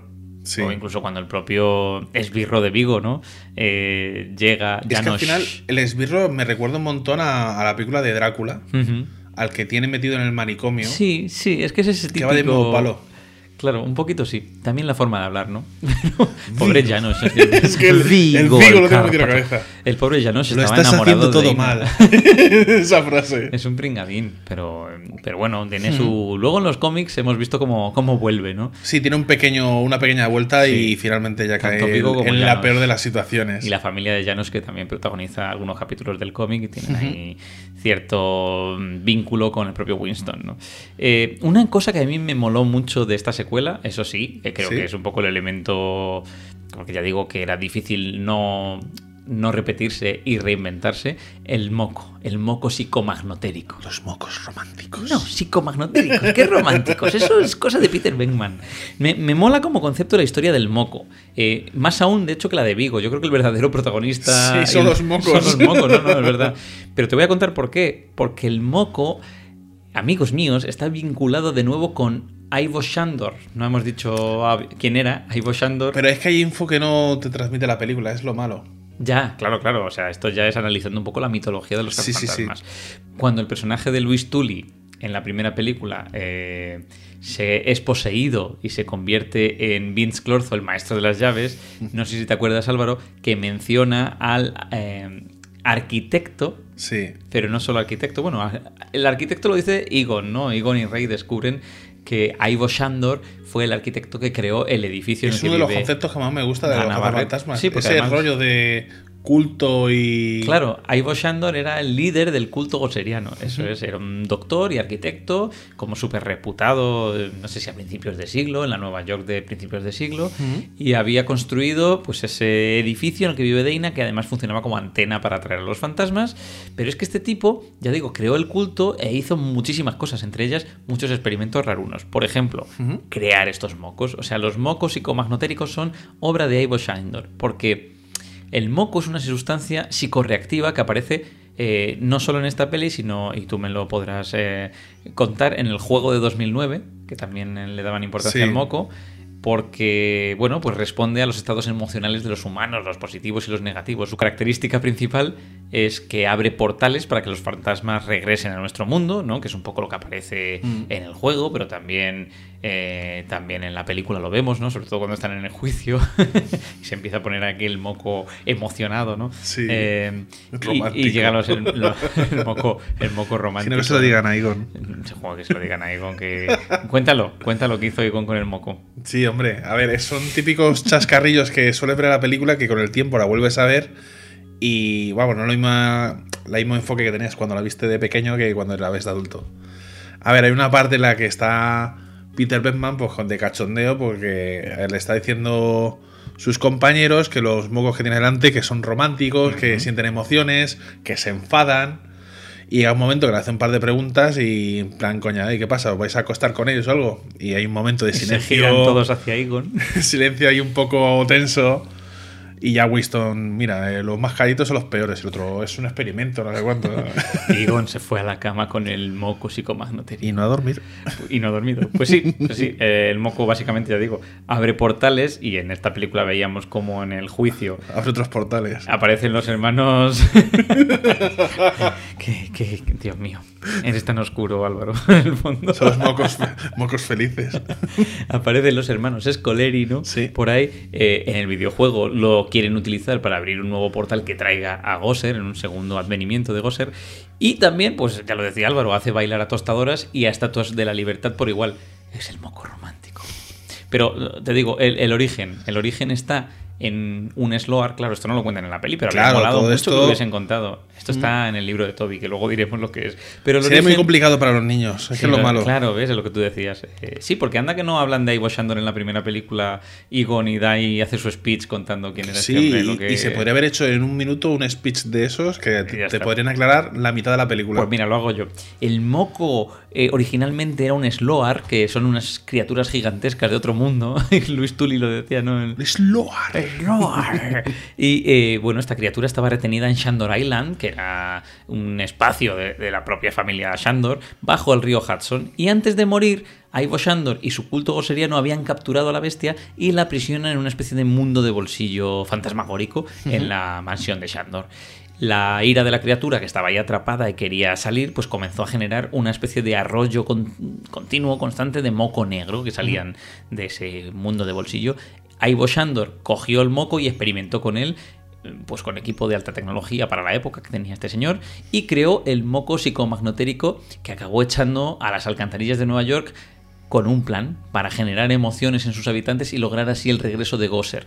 Pero en lugar de eso, pues como vemos en la película, Vigo los usa a su favor para intentar regresar al mundo. Por lo tanto, lo que son los mocos afectar a Nueva York y al carácter de, de sus habitantes. Claro. Por eso tienen tan, Eh, tan buen rollito Eso, todos. eh, O, o tan mal rollito todos. Claro. Eso es un poquito lo que nos vienen a decir. Pero me Sí. gusta, y esto lo vemos también mucho en los cómics. Estoy, estoy volviendo a los cómics todo el tiempo, pero es que de verdad hay una cosa que hacen muy bien que es vincular las historias eh, de las películas, los videojuegos y demás para generar ese universo más compacto de los cazafantasmas. O sea Sí. que al final eh, cada película no va por su lado, sino que tienen una cierta relación entre ellas. Y la relación es Ivo Shandor. Qué tío más capullo. Y Sandor, además, que siempre es representado, bueno, las veces que ha sido representado, se va, aparece como un hombre pálido, con traje, un aspecto calavérico. ¿De acuerdo? Tiene un toque. Que así iba a aparecer Gosser en la primera película. Sí, de hecho iba a aparecer así, Pero al final ya se terminó derivando a. A David Bowie con pechos. Sí. Más o menos. Una mujer bella, iba a decir bella, pero de bellos ojos rojos. Sí, sí. Ay, al final era una mezcla como entre David Bowie, si no me equivoco, y Grace Jones. Sí, más o menos. Más o menos del estilo. palo. Bueno, en esta película, en esta secuela, pues eh, ya lo hemos dicho, personajes nuevos principalmente eh, son eh, el doctor Jaron Spoha, Hmm. que era Peter McNichol, al que yo le recuerdo mucho por Ali McBeal. Eh, no sé tú. Yo por Vigo. Tú por Vigo. y ya, ¿eh? Y luego estaba Norbert Group, eh, que es, eh, bueno, pues Vigo el Cárpato, que, que tío, era luchador y boxeador, ¿no? Sí, era luchador y boxeador en. Si no en era en Alemania, si no me acuerdo mal.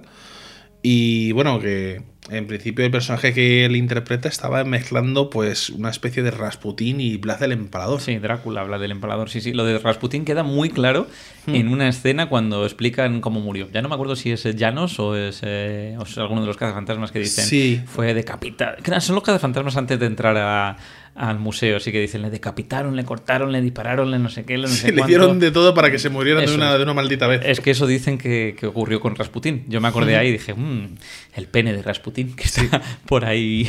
Lo malo que este actor tuvo un pequeño chasco. ¿Mm? Sí, lamentablemente eh, él interpretó su papel eh, en su momento, pero cuando fue al cine se encontró pues un... con Dijo, que- esta no es mi voz, que me la no es mi cambiado". voz, que Lo es del actor Max von Sydow. Max von Sydow, sí, sí.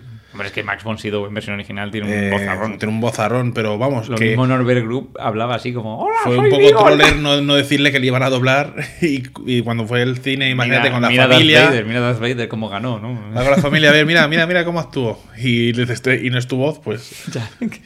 Pero Pequeño mira, los tres minutos que salgo del cuadro, mira qué bien lo hago. Y toda la gente mirándote y tú con voz ahí de pito. Y luego están los Scoleri, Sí. que a ti tú dices que están basados en otros personajes. Es otro homenaje, ver, ¿no? es a pare- parece ser que es otro homenaje, no sé si está confirmado o no. Si no es erróneo, eh, están basados en los personajes de los Blue Brothers. ¿Vale? Sobre todo en la parte de Brothers. Brothers, sobre todo en Sobre eso. todo. Brothers.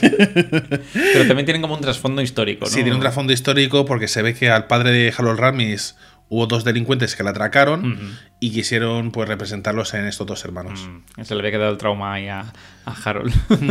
Como anécdota también de lo que es Vigo, eh, han hecho una pequeña mezcla en una de las escenas en la que están mirando la información de, de este hombre y cuando muestra la pantalla del ordenador está mezclado lo que son los apellidos de los gemelos que interpretaron el papel de bebé de Oscar Ah, sí.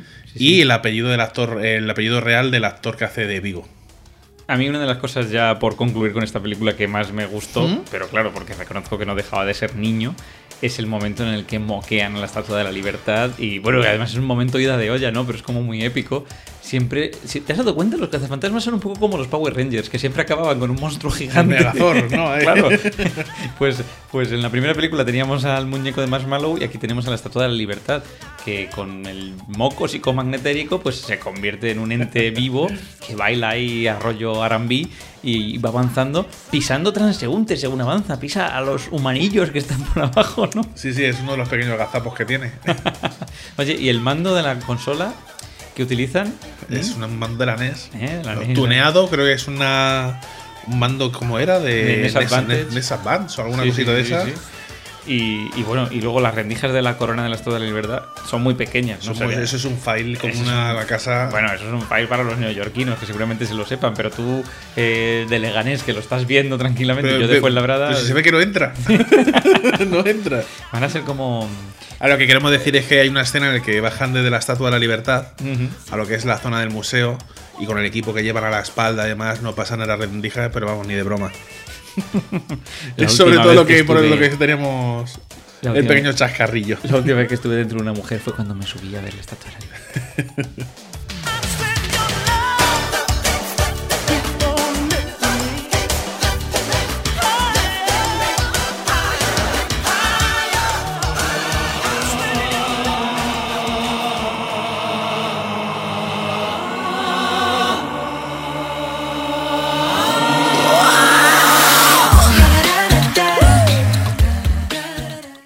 Bueno, como ya hemos terminado con las dos películas oficiales, y con oficiales no quiero decir que el reboot de 2016 no sea oficial, sino Es que oficial, pero de otra dimensión. eso es, está en un universo, universo paralelo. paralelo, eh, pues eh, vamos a entrar a hablar de una cosa que. Bueno, de curiosidades que, que yo creo que es- expanden un poco el universo de los cazafantasmas. La- lo que es la mitología, La ¿no? mitología, es que es lo que más me gusta, que al final esta saga no son solo estas dos películas, ya digo, son las películas, los cómics, los videojuegos, las novelas, y si empiezas a poner todo en conjunto, tienes una mitología formidable. Mm. Uno de los elementos eh, clave que yo creo que todo fan de los cazafantasmas conoce, Por lo menos le sonará, ¿no? eh, eh, le sonará al menos, e incluso lo disfrutan, porque bueno, se publicó una versión de esta guía Tobin de la que vamos a hablar en papel, ¿no? Y ya me gustaría a mí hacerme con una de ellas. Sí. Pues hay que conocerla, es la guía Tobin, es la guía de espíritus Tobin, una guía escrita por John Horace Tobin que cataloga fantasmas, goblins, espectros y demonios y que es usada como referencia pues, por los cazafantasmas para informarse sobre deidades desconocidas. Eh, yo diría que es un poco como si fuera el, el libro de... el, de- el libro gordo de Petete, ¿no? eh, sí, no, de criaturas fantásticas, de animales fantásticos y dónde encontrarlos. Sí. O sea, que Sí, Tobin va, era- va de ese palo, además. Sí, Tobin era el Newt Scamander de los cazafantasmas. Pero además aparecía, o sea, donde creo que tuvo mucha importancia Álvaro fue en el en la serie de animación. Apareció varias veces, ¿no? La mencionaban. Es que la serie de animación yo he visto cierta parte, pero no la he visto entera. Pues Egon y Rey tenían una versión en, en papel, ¿no? De tapa dura de la guía Tobin, pero donde aparece bastante, eh, creo que en versión software, eh, Sí. corrígeme si me equivoco, es en el juego de 2009 de los cazafantasmas. Sí, ¿no? juegan un poquito con lo típico de páginas sueltas, de Ujú. información dispersa, que va ampliando poquito a poquito, pues lo que es en este caso la historia de. En el caso del videojuego era la segunda venida de Gosser. Pues estaba dejando pequeños detalles de, de diferentes deidades, bueno, más que deidades, más de entidades. Entidades, sí, me gusta más ese concepto. ¿Vale? que, que puedes encontrar algo de la historia y que amplía, de hecho, lo que sería el mundo original de la primera película. Claro. Eso lo hablaremos un poquito más tarde. Eso está muy bien. De hecho, en los cómics de IDW, por ejemplo, vemos escenas de la vida de Tobin y de Mm. cómo va recopilando todo cuanto ve ¿no? en, en este libro. Eh, y hablando de deidades, pues por ejemplo, eh, a ver, hay miles y en la Mm. guía Tobin aparecen prácticamente todas. Eh, los cazafantasmas la usan mucho para cuando se enfrentan a entes que desconocen, ¿no? Para intentar ver puntos débiles Sí. y demás. Eh, pero a- tiene un apartado muy importante basado en una familia que no, no son los Shandor, ¿eh? es una familia de demonios Tirando a Sumeria. tirando a Sumeria, sí, eh, por parte de padre, que son, son los que traen de cabeza a los cazafantasmas. Empezamos por el hijo mm, chungo, Sí. eh, que es Gosser. Que tiene más de un nombre, además. Sí, ¿no? Gosser el Gosseriano, Gosser el Destructor, Gosser el Viajante, Volgus Cidrohar, el señor de Sebuilia, ¿no? Eh, ¿El señor de Sevilla? el señor de Se- Sebuilia tiene un color especial, sí señor. Eh, de hecho, al principio, en los primeros guiones, eh, Gosser, ya lo hemos dicho, se convertía en Ivo Shandor, ¿no? Eh, el arquitecto que comenzó El el culto de Gosser. de Gosser, sí señor. Eh, luego tenemos a Vince Clorzo, que ya lo hemos dicho, es El maestro de las llaves. ese mismo. Y, y a su lado tendríamos a Azul, El guardián de la puerta. el guardián de la puerta. ¿Eres tú el maestro de las llaves? Solo Sul. Solo Azul. Me encanta esa escena. Luego tenemos un personaje que a mí me flipó mucho al principio de los cómics, ¿no? Porque los cómics de IDW retoman muy bien la mitología de las Continúan películas. directamente a partir de la segunda Sí, película. es como si fuese un Cazafantasmas 3, eh, justo, efectivamente, después de los acontecimientos de la 2, y aparece Idulnas. Idulnas es otro otra entidad, como dices tú, sumeria, ¿no? Una tercera entidad. Sí. Si ya existía Sul y ya existía la de Vince Clorto, la- sería otra tercera entidad relacionada con Gosser. Efectivamente, es como el tercer enviado de Gosser, por decirlo de alguna manera, pero es curioso porque su origen está muy entrelazado con la figura de Rai, porque Rai, y se lo dice el propio Idulnas en el, en el cómic, Y en la película. eh, y en la película, no, no, claro, es que Rai es el que elige la forma del destructor, ¿no? Y, y, Sí. y Dulnas le dice, es que tú eres un tío clave. Es más, dice, eres un ser Eres el, el sensible. seleccionador o algo así. Claro, ¿no? es el seleccionador. Y por eso le dice también, como eres un ser sensible, eh, también fuiste poseído por Vigo, ¿te acuerdas? En la segunda Sí, película, porque eres un ser de mente abierta, ¿no? Que tiene una percepción especial para con los seres pandimensionales. Y por eso. Idulnas rapta a Rey. Y, y bueno, porque el propósito de Idulnas básicamente es eh, que se diese una reselección para volver a traer a Gosser. Y de hecho Idulnas vuelve una y otra vez siempre con este objetivo. Y luego teníamos al papá de Gosser, ¿no, Álvaro? papa, Co- sí. Ahí el papa, Kozarai. Sí, el padre de Gosser, el señor de la guerra. Este hombre, eh, la verdad es que se mosqueó bastante con los, fa- con los cazafantasmas y debido a los poderes que dispone, por lo menos en los cómics, eh, lo que hizo fue enviar cada uno de los cazafantasmas a diferentes épocas de- del tiempo. Ala. Uno envió al oeste, otro a la época medieval, otro al futuro.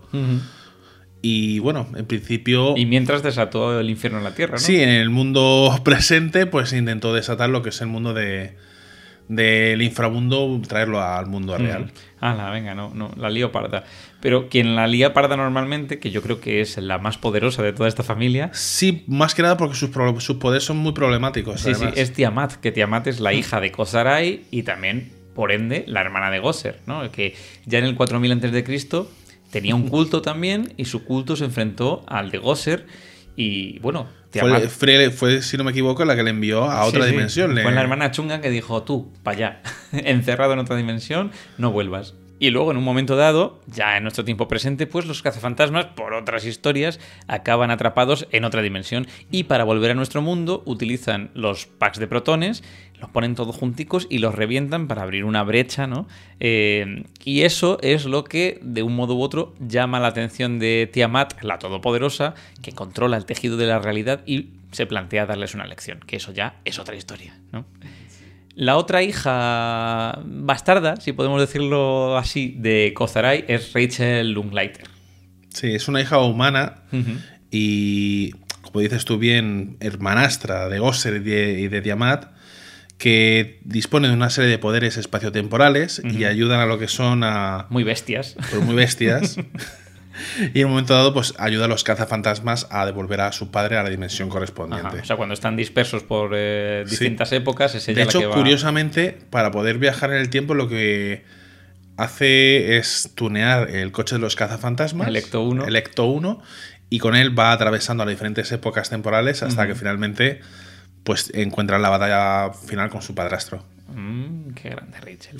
Y luego tenemos otro... No te recuerda nada, ¿no? Ese coche. Eh, no. Nada, nada. Luego tenemos otro ente. eh, este ya ha Este quedado- ya no es sumerio. No, no es sumerio, pero es un ser muy poderoso y por eso también lo quería mencionar en esta mini sección, que es Proteus, el dios Proteus. Que, eh, y también porque vincula la serie de animación con los cómics más modernos de IDW, y es que en la serie de animación hay un capítulo, no sé si te acuerdas Álvaro, bueno, tú has dicho que la serie la has visto poco. O, o He visto la- partes y de historias cortitas, Claro. ¿no? Pues había un capítulo en el que Janine se hace cazafantasma, ¿no? Se, se pone el pack de protones y el mono, el overall, porque los protagonistas desaparecen misteriosamente. Y al final del capítulo, bueno, ella resuelve la situación y los chicos acaban volviendo, pero nosotros como espectadores nunca supimos dónde habían estado.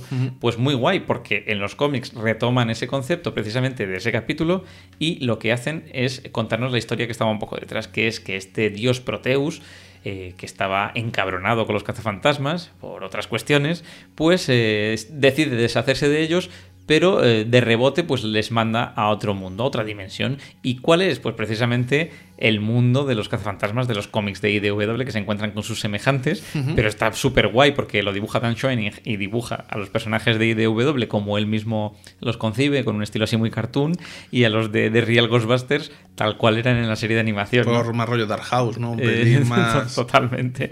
Y, y bueno, eh, pues nos cuenta un poco esa historia de fondo que en- eh, está conectadísima con ese capítulo eh, de la serie de los 80 en una saga que se llama Get Real.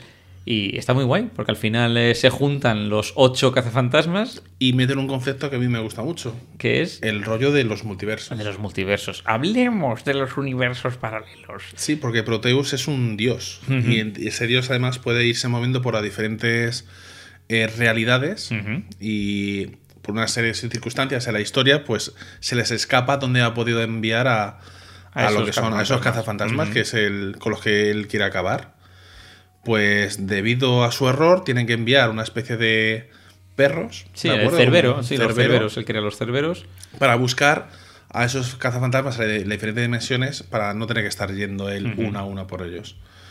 ¿Qué tiene esto de bueno? Pues que te muestra una gran variedad de realidades en ese camino en el que están los perros buscando, en la que encontramos no solo lo que comentas tú de, de la serie de, de Real Ghostbusters más la de los cómics, sino que además te añade la imagen real, por decirlo de alguna manera, de, De la película, te mete también el concepto que antes hemos estado hablando de la idea original que tenían eh, para la película de los cazafantasmas, o sea, los equipos de seguridad con sus antenas y demás. Que viajaban por el espacio-tiempo. Videojuegos también Ajá. te los mezcla por ahí. O Aparecen sea, los chicos de Extreme Ghostbusters.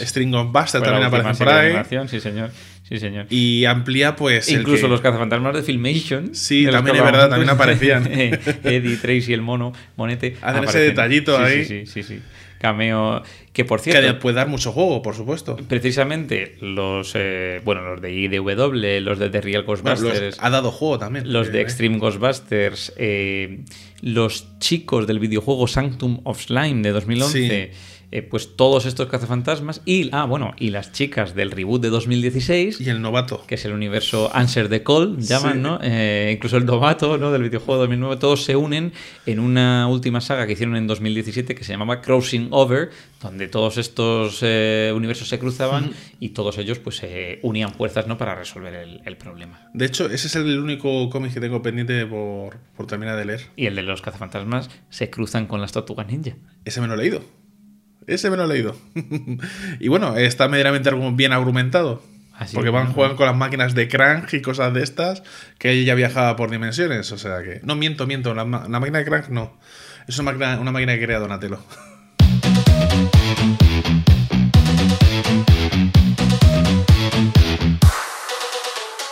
Vale, pues eh, hablábamos de estas chicas, de Answer the Call. Answer the Call eh, es el título real de la película reboot de 2016.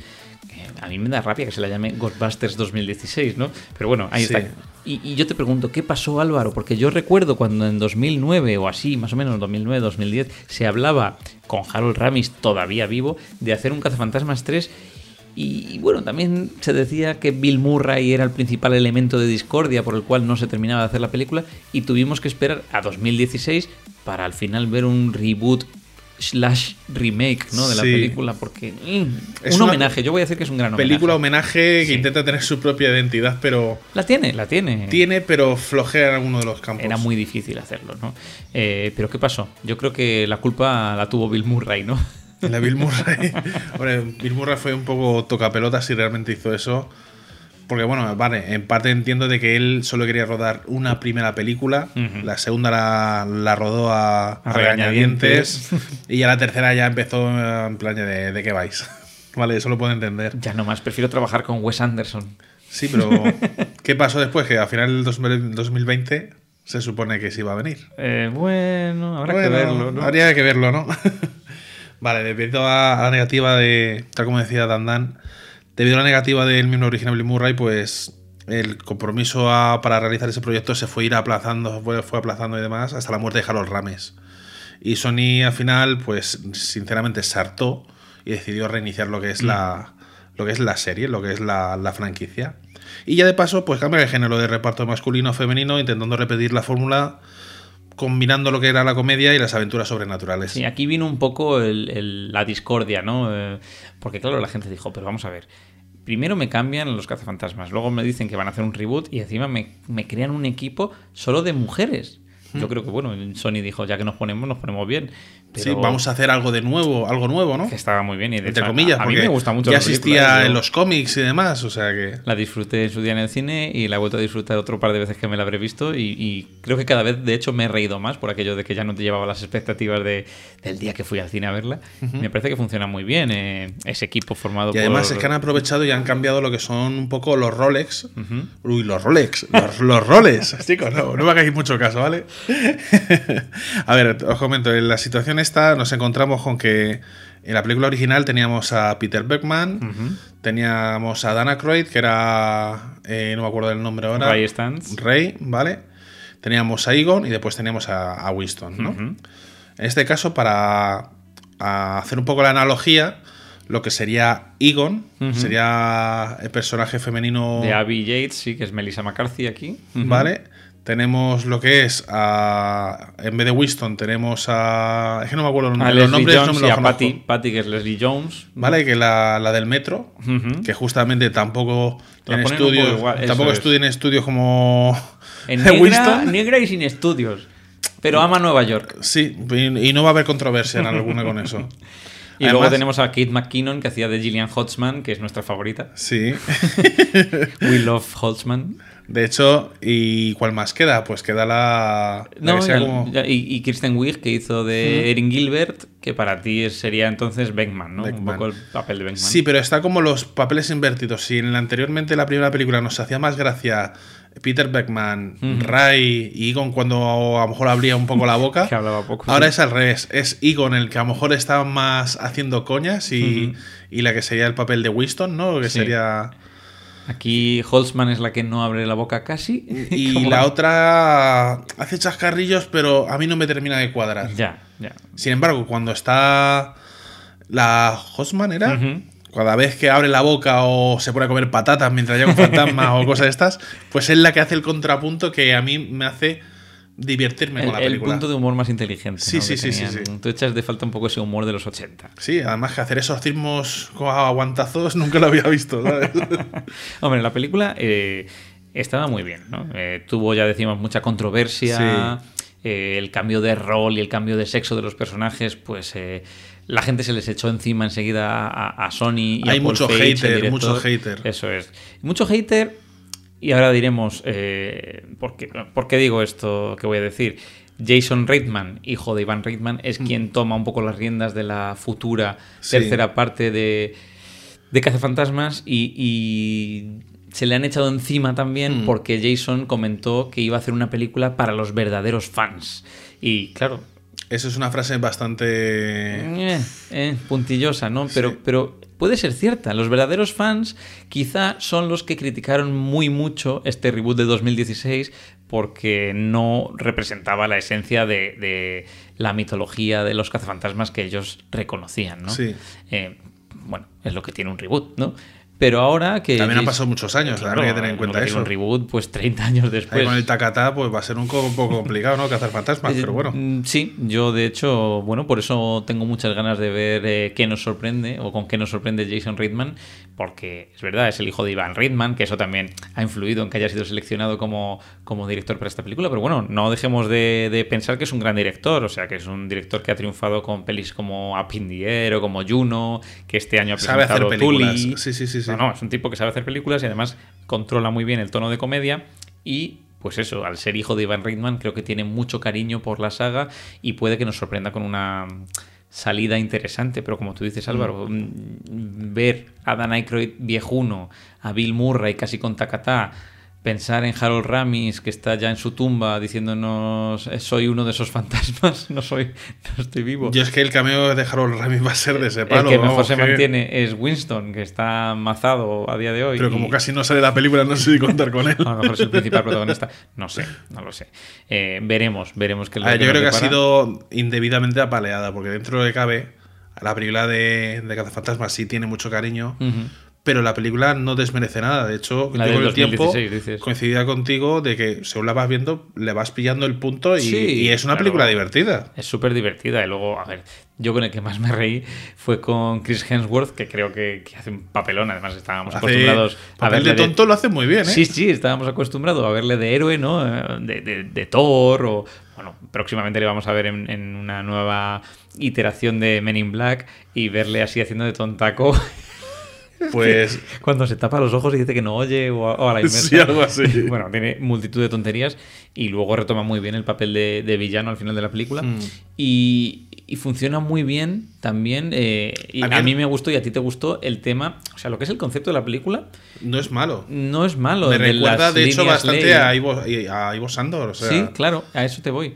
Con la Eh, línea Slay y con todo el, el juego personaje de, de. Rogue One, ¿no? que es el, antagonista, Sí. como es un tipo. Es muy, es muy de cazafantasmas. Hubiese sido perfecto para enfrentarle al equipo original, ¿no? Sí. Es un tipo que ha sido machacado toda su vida, que se han reído de él, y entonces pues ha ido investigando y ha descubierto una serie de textos, las líneas ley, y cómo, pues. eh, otra vez desembocar o, o- o crear el, el infierno en la tierra, ¿no? Sí. El apocalipsis fantasmal. Y, y eso creo que está muy bien. Y encima consigue poseer al personaje de Chris Hemsworth eh, Mm. para tener un cuerpo perfecto. No sé, está- ese concepto está muy bien. Quizá el popurrí de, de- de cambio de personajes, de no terminar de ser. La un- gente yo creo que le ha le ha dado demasiada importancia a un hecho que realmente tampoco la tenía. O Por sea, eso hay que olvidarse un poco de eso, olvidarse de la peli original.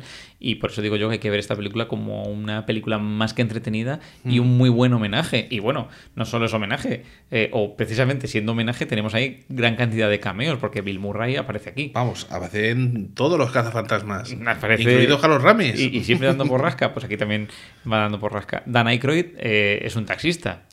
Eh, Ernie Hudson eh, aparece como el tío de Patty, ¿no? Sí, el que le presta el coche. El coche de la que funeraria. al final de la película de ¿dónde está mi coche?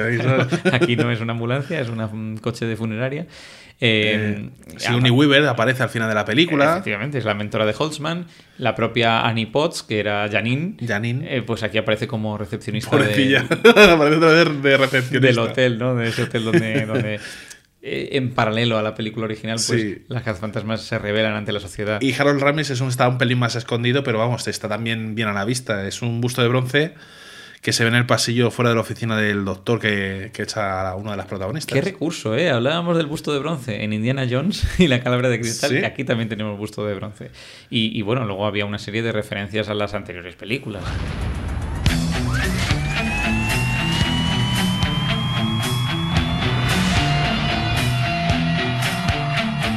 There's something strange in your neighborhood, who you gonna call?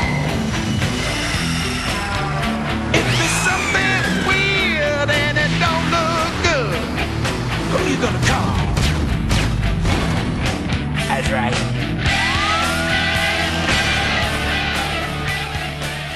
Y si nos salimos un poco del mundo cinematográfico, ya hemos dicho que la mitología de los cazafantasmas ha seguido desarrollándose. Es Y un poco ampliando. transmedia, ¿no? Sí, sí, ampliándose y al final, En lo que dices tú, en transmedia, que se va ampliando por videojuegos, se va ampliando por novelas, se va ampliando por cómics. las series de animación. Vamos con los videojuegos, Álvaro. Hmm. Eh, hemos eh, hecho referencia varias veces porque nos gusta mucho. Yo tuve ocasión de disfrutarlo contigo, no todo el juego obviamente, pero varios fragmentos, ¿no?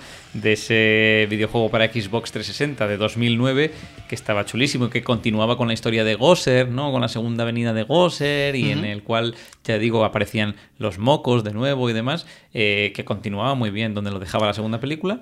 Pero eh, hay otros juegos de los cazafantasmas. Sí, eh, de hecho hay bastantes. Sin embargo, el que más me más representativo y el que más me gusta a mí a nivel personal es el que te comento de el que te he estado comentando yo de del 2009. Ujú. No solo porque amplía bastante bien lo que es la mitología de Gosser y amplía un poco el- lo que es el mundillo de Ghostbusters. En ese sentido, quiero decir, uno de los ejemplos que puedo poner a voz de pronto es en la parte de la biblioteca que vemos en la primera película. Que se regresa a ella. Se regresa a esa biblioteca y encontramos con que en una de las paredes hay un pasadizo que Mm. nos lleva a unas catacumbas y nos hace recorrer un poquito de dónde surge ese fantasma que podemos encontrar ahí. Yo me acuerdo de una primera pantalla en la que éramos el novato, bueno, Sí. somos el novato, A probar todas las cosas peligrosas. y visitábamos también el, el hotel, ¿no? Donde el hotel, el hotel, el hotel. Y también, bueno, lógicamente te hacían cambiar el entorno, te liaba. Empieza a mostrarte como fantasmas un poco más complicados que alteran el entorno que, que te rodean y demás. Sinceramente, a mí a nivel personal, además que va con la banda sonora original, me parece una pasada de juego. O Sí, sea, el que mejor representa quizá. Sí, es el si que eres mejor coge la esencia y además, como está grabado con las voces originales de los actores, a ver, Peter Beckman cada por tres, pues imagínate, ¿no? Sí, sí, porque estaba muy bien doblado al castellano. Está este muy bien doblado. Súper bien. Porque luego hubo otro en 2016, a colación de la película Hmm. de este reboot que mencionábamos. Era- era- Pero ese era isométrico, además. Sí, 2.5 dimensiones de isométrico. Eh, pero era muy de mazmorras, ¿no? El típico juego de avanzar por mazmorras, matando monstruos y demás. Pues igual que uno que salió también para Xbox era Sanctum of Slime. Sí, que en lo has comentado antes. Sí, porque su equipo o los eh, el Phantom of Slime presentaba un equipo de cazafantasmas en la actualidad eh, que habían heredado el negocio, digamos, Sí. 20 años después de los originales y, y esos aparecían en alguno de los cómics y bueno, proceden de este juego de 2011. Ujú. Pues ya todo lo anterior, pues vamos a tenemos que irnos a los años 80 y ahí están pues los típicos que os podéis imaginar que aparecieron en MSX, Commodore, Spectrum, Amstrad y como podréis imaginar pues bastante limitaditos, ¿no? Para la época. Mejor que el juego de ET, seguramente que eran. Pues un poco por ahí, ¿sabes? Eran los tiros. Sí, bueno, más que nada el que, ah, como te he comentado, el que más abarca el- la esencia de, de este juego, de, de este, de esta historia de los cazafantasmas, es el juego del 2009. Que quizá es el que más eh, se vincula, ya decimos, con las películas y con los cómics. Sí, sí, sí, además que lo amplía de una manera que, sinceramente, a mí me gustó bastante.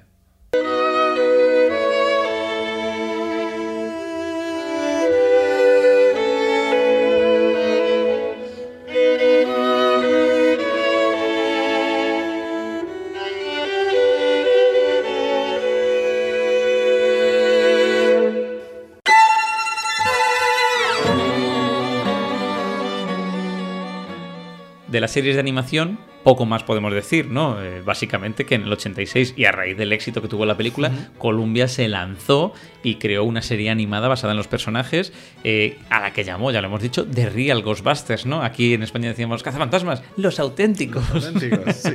Eh, y que lo de, de Real era un poco para diferenciarla de esa otra serie que ya hemos mencionado, de Filmation, que era Original Ghostbusters. Además, que fueron los últimos coletazos de Filmation, porque por lo que he podido leer, esta fue la penúltima serie de, de realmente que tuvo gran éxito que hizo la compañía. Sí, hizo una más se vino y, abajo. y se vino abajo. A lo mejor los culpables fueron los cazafantasmas. pues pues eh, esta serie duró un montón de años, o sea, llegó hasta el 89, tres años continuada, eh, y de hecho tuvo como dos partes. eh, ahora está en Netflix, niños, por si queréis verla y tenéis Netflix. La última parte, las últimas temporadas, cambiaron de nombre y se llamaron Moquete y los cazafantasmas. No sé por qué, porque como decía Álvaro antes, pues porque Moquete quizás se había convertido en un personaje súper querido. Claro, era un Moquete diferente, ¿no? A lo que teníamos acostumbrados. Era un Moquete súper entrañable. Sí. Eh, De hecho, hasta se ponía la mochila de protones para cazar otros Sí, sí, sí, fantasmas sí. y todo. Bueno, aquí Moquete, Janine eran fantasmas. y, y ya decimos, mm, el protagonista de esta serie quizá era Moquete haciendo amigos y enemigos. Sí. Y con su voz irritable de. Irritable no, vamos. Winston. luego llegó, eh, bueno, luego, prácticamente una década después. Sí, además que esto ya creo que fue la última serie de animación que Sí, ha salido sí, sobre sí. el tema. Que a mí me extraña que no se hayan hecho más series de animación y demás como para revivir el fenómeno. Yo no sé qué, cuánta aceptación tuvo esta serie. No lo sé, pero yo sí que la vi mucho tiempo. O sea, a mí me pilló quizá ya con 10, 12 años y, y me flipaba bastante, ¿no? Porque mm, era, hablamos de Extreme Ghostbusters, ¿no? Eh, o el regreso de los cazafantasmas y planteaba, pues. eh, Para arrancar la situación un poquito, para que os hagáis una idea, era como ambientado en 10 o 20 años más 10, adelante. Sí, era una década después. en, en la que todos los que eran los cazafantasmas, cada uno había ido por un lado, excepto Egon, que se había quedado como guardián, ¿no? De, Del defensor del negocio. Con Janine. Con lo que al final termina contratando a lo que son una nueva cantera de cazafantasmas para hacer el trabajo. Sí, porque Egon estaba también como profesor de una especie de máster de lo paranormal. Sí. Y entonces coge a tres o cuatro chavalitos. Eh, a ver, pues tienes a mm, Eduardo, ¿no? Que era así como un chaval un poco. Un, un poco malotillo, ¿no? Eh, teníamos a una muchacha que molaba mucho, que se parecía además a un. A uno de los personajes del cómic, Sí, ¿no? a Sí. Kylie de los cómics, ¿no? Eh, bueno, y se llama Kylie, de hecho, aquí, Kylie Griffin también. Es que puede ser de un mundo alternativo. Claro, es y una que- es como más rockera y otra es más empollona tipo Ray. Eso es, eh, teníamos a Kylie, teníamos a Eduardo, que ya digo, es un latino así un poco pasota. Teníamos a Garrett, que era un ex atleta que había acabado pues en silla de ruedas, Sí. ¿no? Y era un poco irascible, me acuerdo, ¿no? Porque le picaban bastante.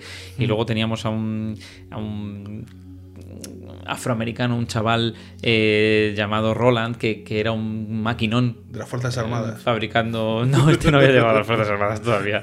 Este, este era un, un tío grande, Es que pero. tiene, tiene mala baba en ese sentido. Era un poco ¿eh? Winston, sí, era un poco Winston, pero este era un genio de las máquinas. Este, este sí tenía estudios, ¿no? Sí, este el, único negro con estudios que era ha habido. Eh, pues era en cuatro chavales que tenía a su cargo Egon en el curso. Como dices tú, Álvaro, les contrata como nuevos cazafantasmas para retomar un poco el negocio. Y bueno, la serie estaba muy bien. eh, era un poco diferente en cuanto a estilo Es visual. una nueva generación, hay diferentes malos. o sea, Molaba porque hacía una cosa que utiliza o que han hecho también en la película de 2016 que no lo hemos mencionado pero ¿Mm? eh, metían pues nuevas trampas nuevo armamento ¿no? Claro, ampliaba un poquito el rango, ¿no? eso es ampliaban con pistolas con puños No, eh, no no tenía la pistola de mocos felices. muchos de no, pero muchos de esos nuevos Es que gadgets esa arma siempre me ha súper inútil, pero. El, el bidón de moco romántico, sí, sí, en los cómics lo usan también para... Y en el videojuego también. En los cómics, los cazafantasmas salen de, de Nueva York durante un tiempo y hacen un tour por Estados Unidos y llegan a Nueva Orleans donde una turba de gente les, les paran ¿no? y les critican. Porque claro, Nueva Orleans, sabéis que tienen eh, un mundillo muy influenciado por el vudú y el mundo místico y fantasmagórico. El- está, Tiene una manera diferente de afrontar lo que es el mundo fantasmal. Eso sí. es, eso es. Y entonces, pues como que mm, se enfrentan a los cazafantasmas, les ven como, ah, chusma, chusma. Y para bajarles los humos un poquito, eh, creo que es Peter el que se sube a la autocaravana que tienen los cazafantasmas en esta saga y utiliza otra vez el bidón de moco Sí, sí, lo romántico hace, lo hace. y acaban todos ahí en plan, ¡Woo! Eres mi mejor amigo. ¡Qué sí. bien me lo paso, tío! bueno, pues en esta serie de String Ghostbusters presentaron un nuevo abanico de gadgets y, y la verdad es que molaba, ¿no? El- estaba muy adaptada a los 90. Sí. De hecho, la intro era muy genial, era a ritmo de un rock duro, así muy electrónico, que me recordaba mucho a, no sé, un rollo Linkin Park o una cosa así. A ver, conseguir el ritmo de Ray Parker que sea igual de pegadizo es complicado. Claro, claro. Eh, O sea, no, tiene que hacer este- su propia versión y. Este era otro rollo, pero bueno, estaba conseguida la serie porque mantenía un poco la lucha contra los fantasmas, el conflicto político con la alcaldía de Nueva York, ¿no? Habitual y demás. Y una pena que no fuese trasladada a una, a una nueva película, ¿no? Porque Ya. ese concepto habría funcionado bastante bien. Hombre, lógicamente la continuación que tenga Ghostbuster a partir de ahora tiene que ser algo similar, pues un poquito a lo que sería pasar el testigo, ¿no? A un nuevo, un nuevo equipo y que tenga el encanto suficiente pues para si se quieren hacer más. Que, que se haga. Something strange in the neighborhood. Who you gonna call?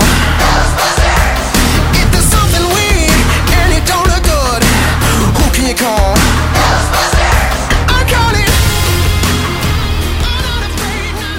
Damos el salto a otro medio, ¿no? Que es el papel, y en este caso los cómics.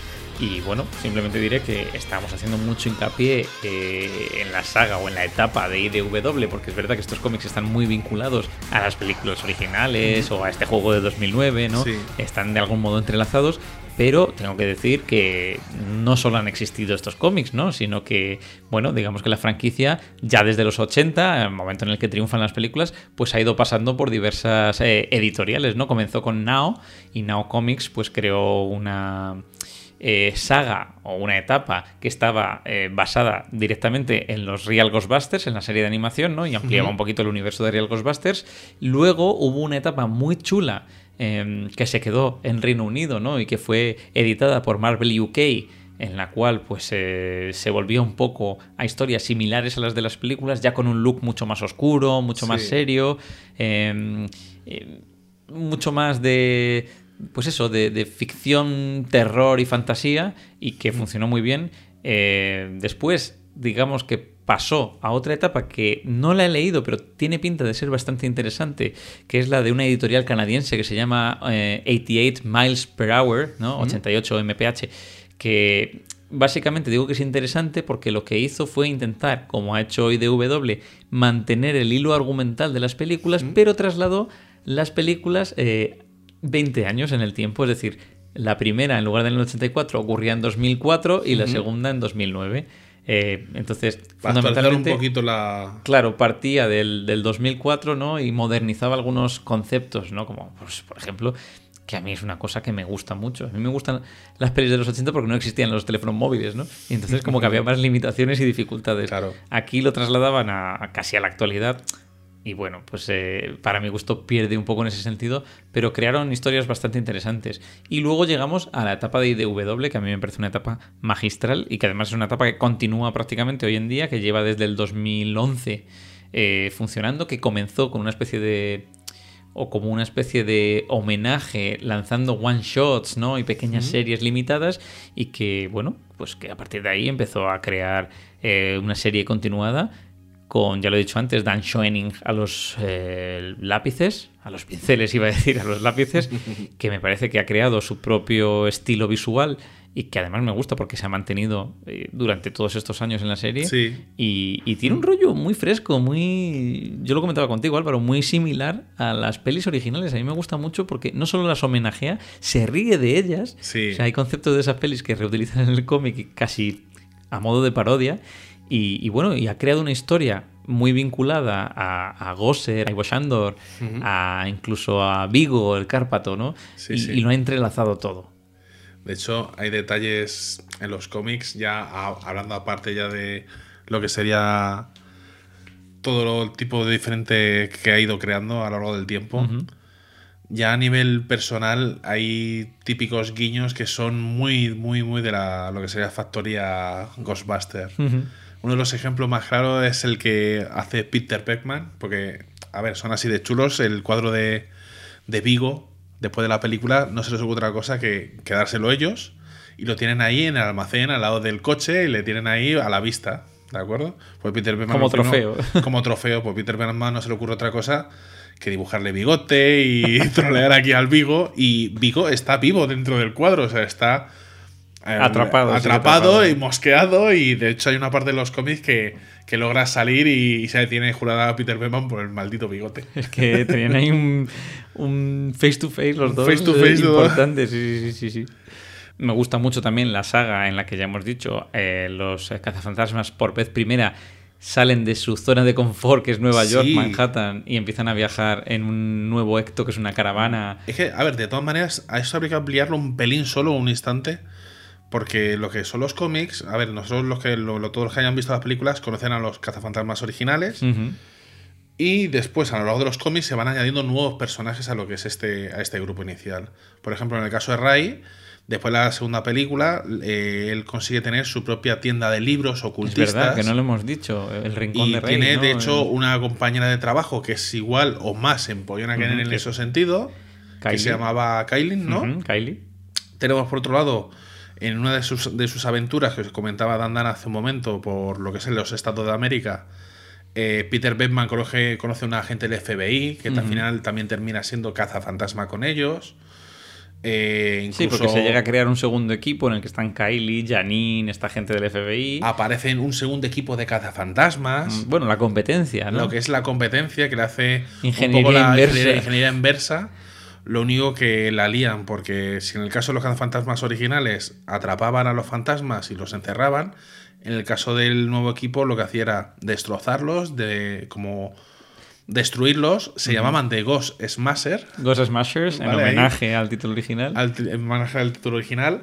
Y bueno, al final terminan liándola porque lo que hacen es entremezclar muchos fantasmas entre sí por haberlos destruido y formar pues nuevos fantasmas mucho Sí, más porque los y pulverizaban y luego esas partículas se o sea, Claro. reconstruían, pero Sí. se empiezan a re- entremezclar entre y ellas. empezaban a tener poderes que antes no tenían y vamos, la lían parda. Sí, porque además Como se diría normalmente. ¿no? La lían parda.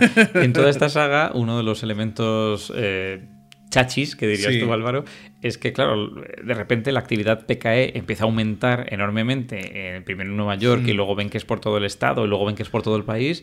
Algo está pasando, los fantasmas se han vuelto más poderosos. Los y- equipos no son suficientes. Claro, los equipos de protones no pueden con ellos, se liberan de, de los lazos ¿no? de protones y, Y tienen que hacer incluso mega. Megatrampas. Megatrampas para entes súper poderosos, tipo nivel 6 para arriba, Sí, ¿no? sí, sí, sí. Tipo Dios. Eh, y, y bueno, pues eh, van encontrándose con rivales cada vez más poderosos. Sí. Aparece Stidulnas, que decíamos, ¿no? Eh, Sigue dando guerra el del medio ambiente, pues también aparece los cómics. APEC, es verdad. Que les contrata lo que es la ciudad por régimen general. Es lo que decía yo, que siempre uno de Mm. los elementos como muy clásicos de los cazafantasmas es también su relación Los con la, ciudad, con la sí. ciudad de Nueva York, ¿no? La parte burocrática.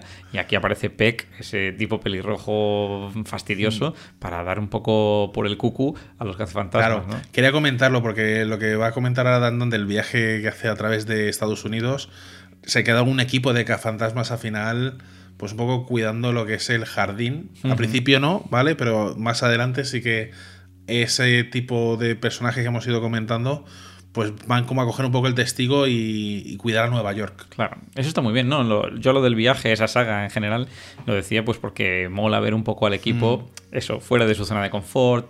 eh, y también, claro, uno se plantea, oye, solo hay fantasmas en Nueva York. Claro que no. No hay fantasmas en otros sitios, ¿no?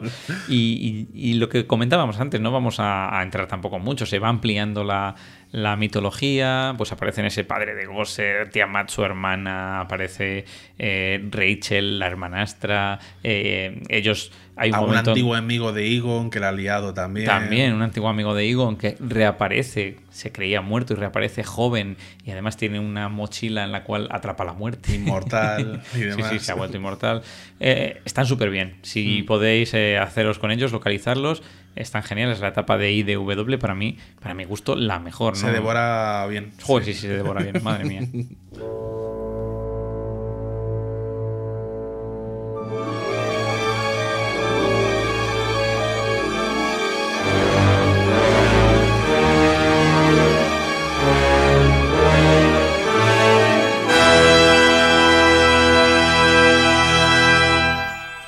Y cerraríamos con el último producto mediático Eh, de papel, ¿no? de papel, ¿no? Sí. Para mí el, el más desconocido quizá, yo sí que no le he podido hincar el diente Mm. a ninguna novela, de hecho es que juraría que no las he visto jamás aquí, no quiero decir que no he indagado, lo mismo Habría- sí habría que han buscar, sí, publicado. una versión- Sí, sí, puede ser, pero hay dos novelas, ¿no?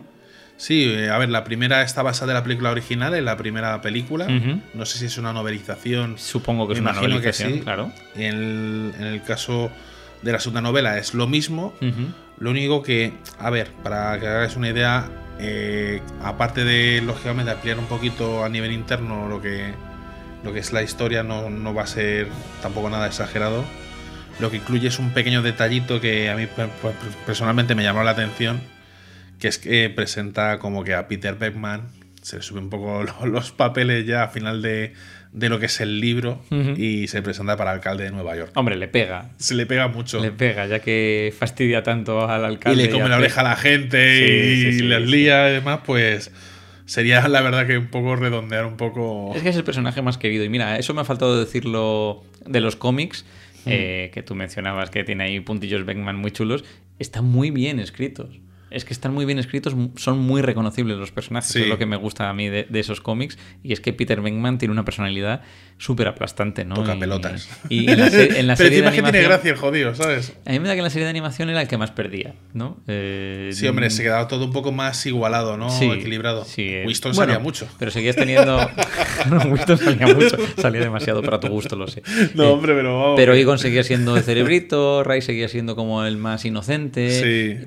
Y Beckman no era tan puñetero como, como vuelve a ser, por ejemplo, en los cómics. Era gamberro. Era gamberro, era gamberro y punto.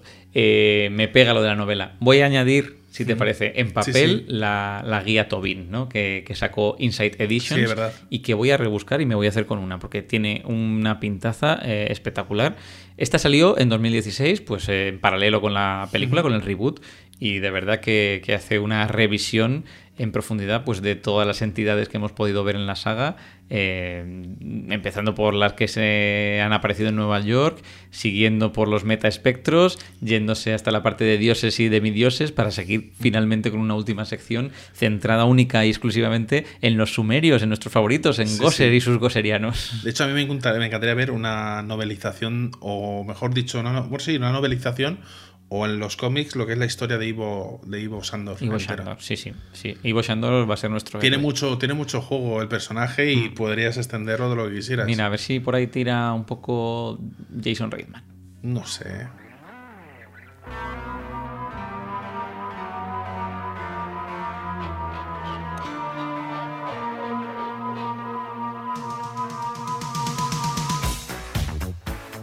Y cerramos un poquito diciendo esto, que Jason Reitman precisamente recoge el testigo de su padre eh, y bueno, que eh, en enero de 2019 se lanza un poco un teaser, un mini tráiler, unas imágenes que nos han mostrado pues un granero, ¿no? Y dentro del granero el Ecto 1 tapado ahí, hecho polvo. Hemos oído los eh, equipos de protones encenderse, la música original de la película clásica del 84, ya voy a llamarla clásica, y, Sí. y todo tiene un saborcillo añejo y nostálgico, eh, pero no sabemos por dónde van a ir los tiros. Mm, De Espero que momento, no jueguen mucho con nuestros corazoncitos. yo no lo sé, yo te iba a decir, de momento ya, ya han provocado sensaciones eh, Sí. enfrentadas, ¿no? Buenas y malas. Buenas y malas. Mira, eh, la última que dijo o que soltó historias sobre la película eh, fue la propia Leslie Jones. Que no, se callan ninguna ni debajo del agua. Pero Le- la, la entiendo, la entiendo. Sí, Leslie Jones se ha quejado porque ha dicho, ¿y por qué?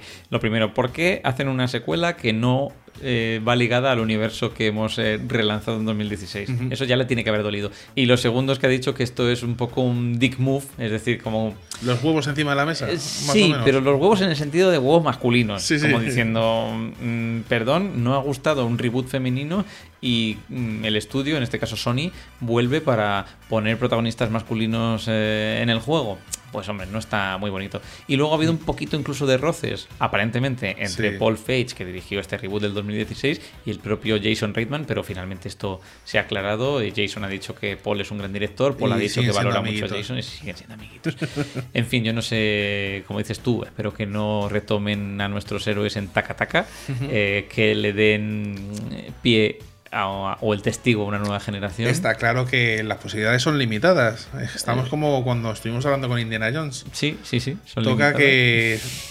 A ver, entiendo que esta última película tiene que estar un poco más enfocada de que alguien les ayuda Ujú. a Sí, y a que cierren un poco, que yo creo que es innecesario, pero bueno, que Y cierren esos un al final son los que se quedan con el negocio, por decirlo de una manera, ¿no? Una cosita Eso así. es, que cierren el ciclo de los originales. Pero es que, mira, eh, Disney lo está haciendo tan mal con Star Wars y con la saga Skywalker, tal como está cerrando.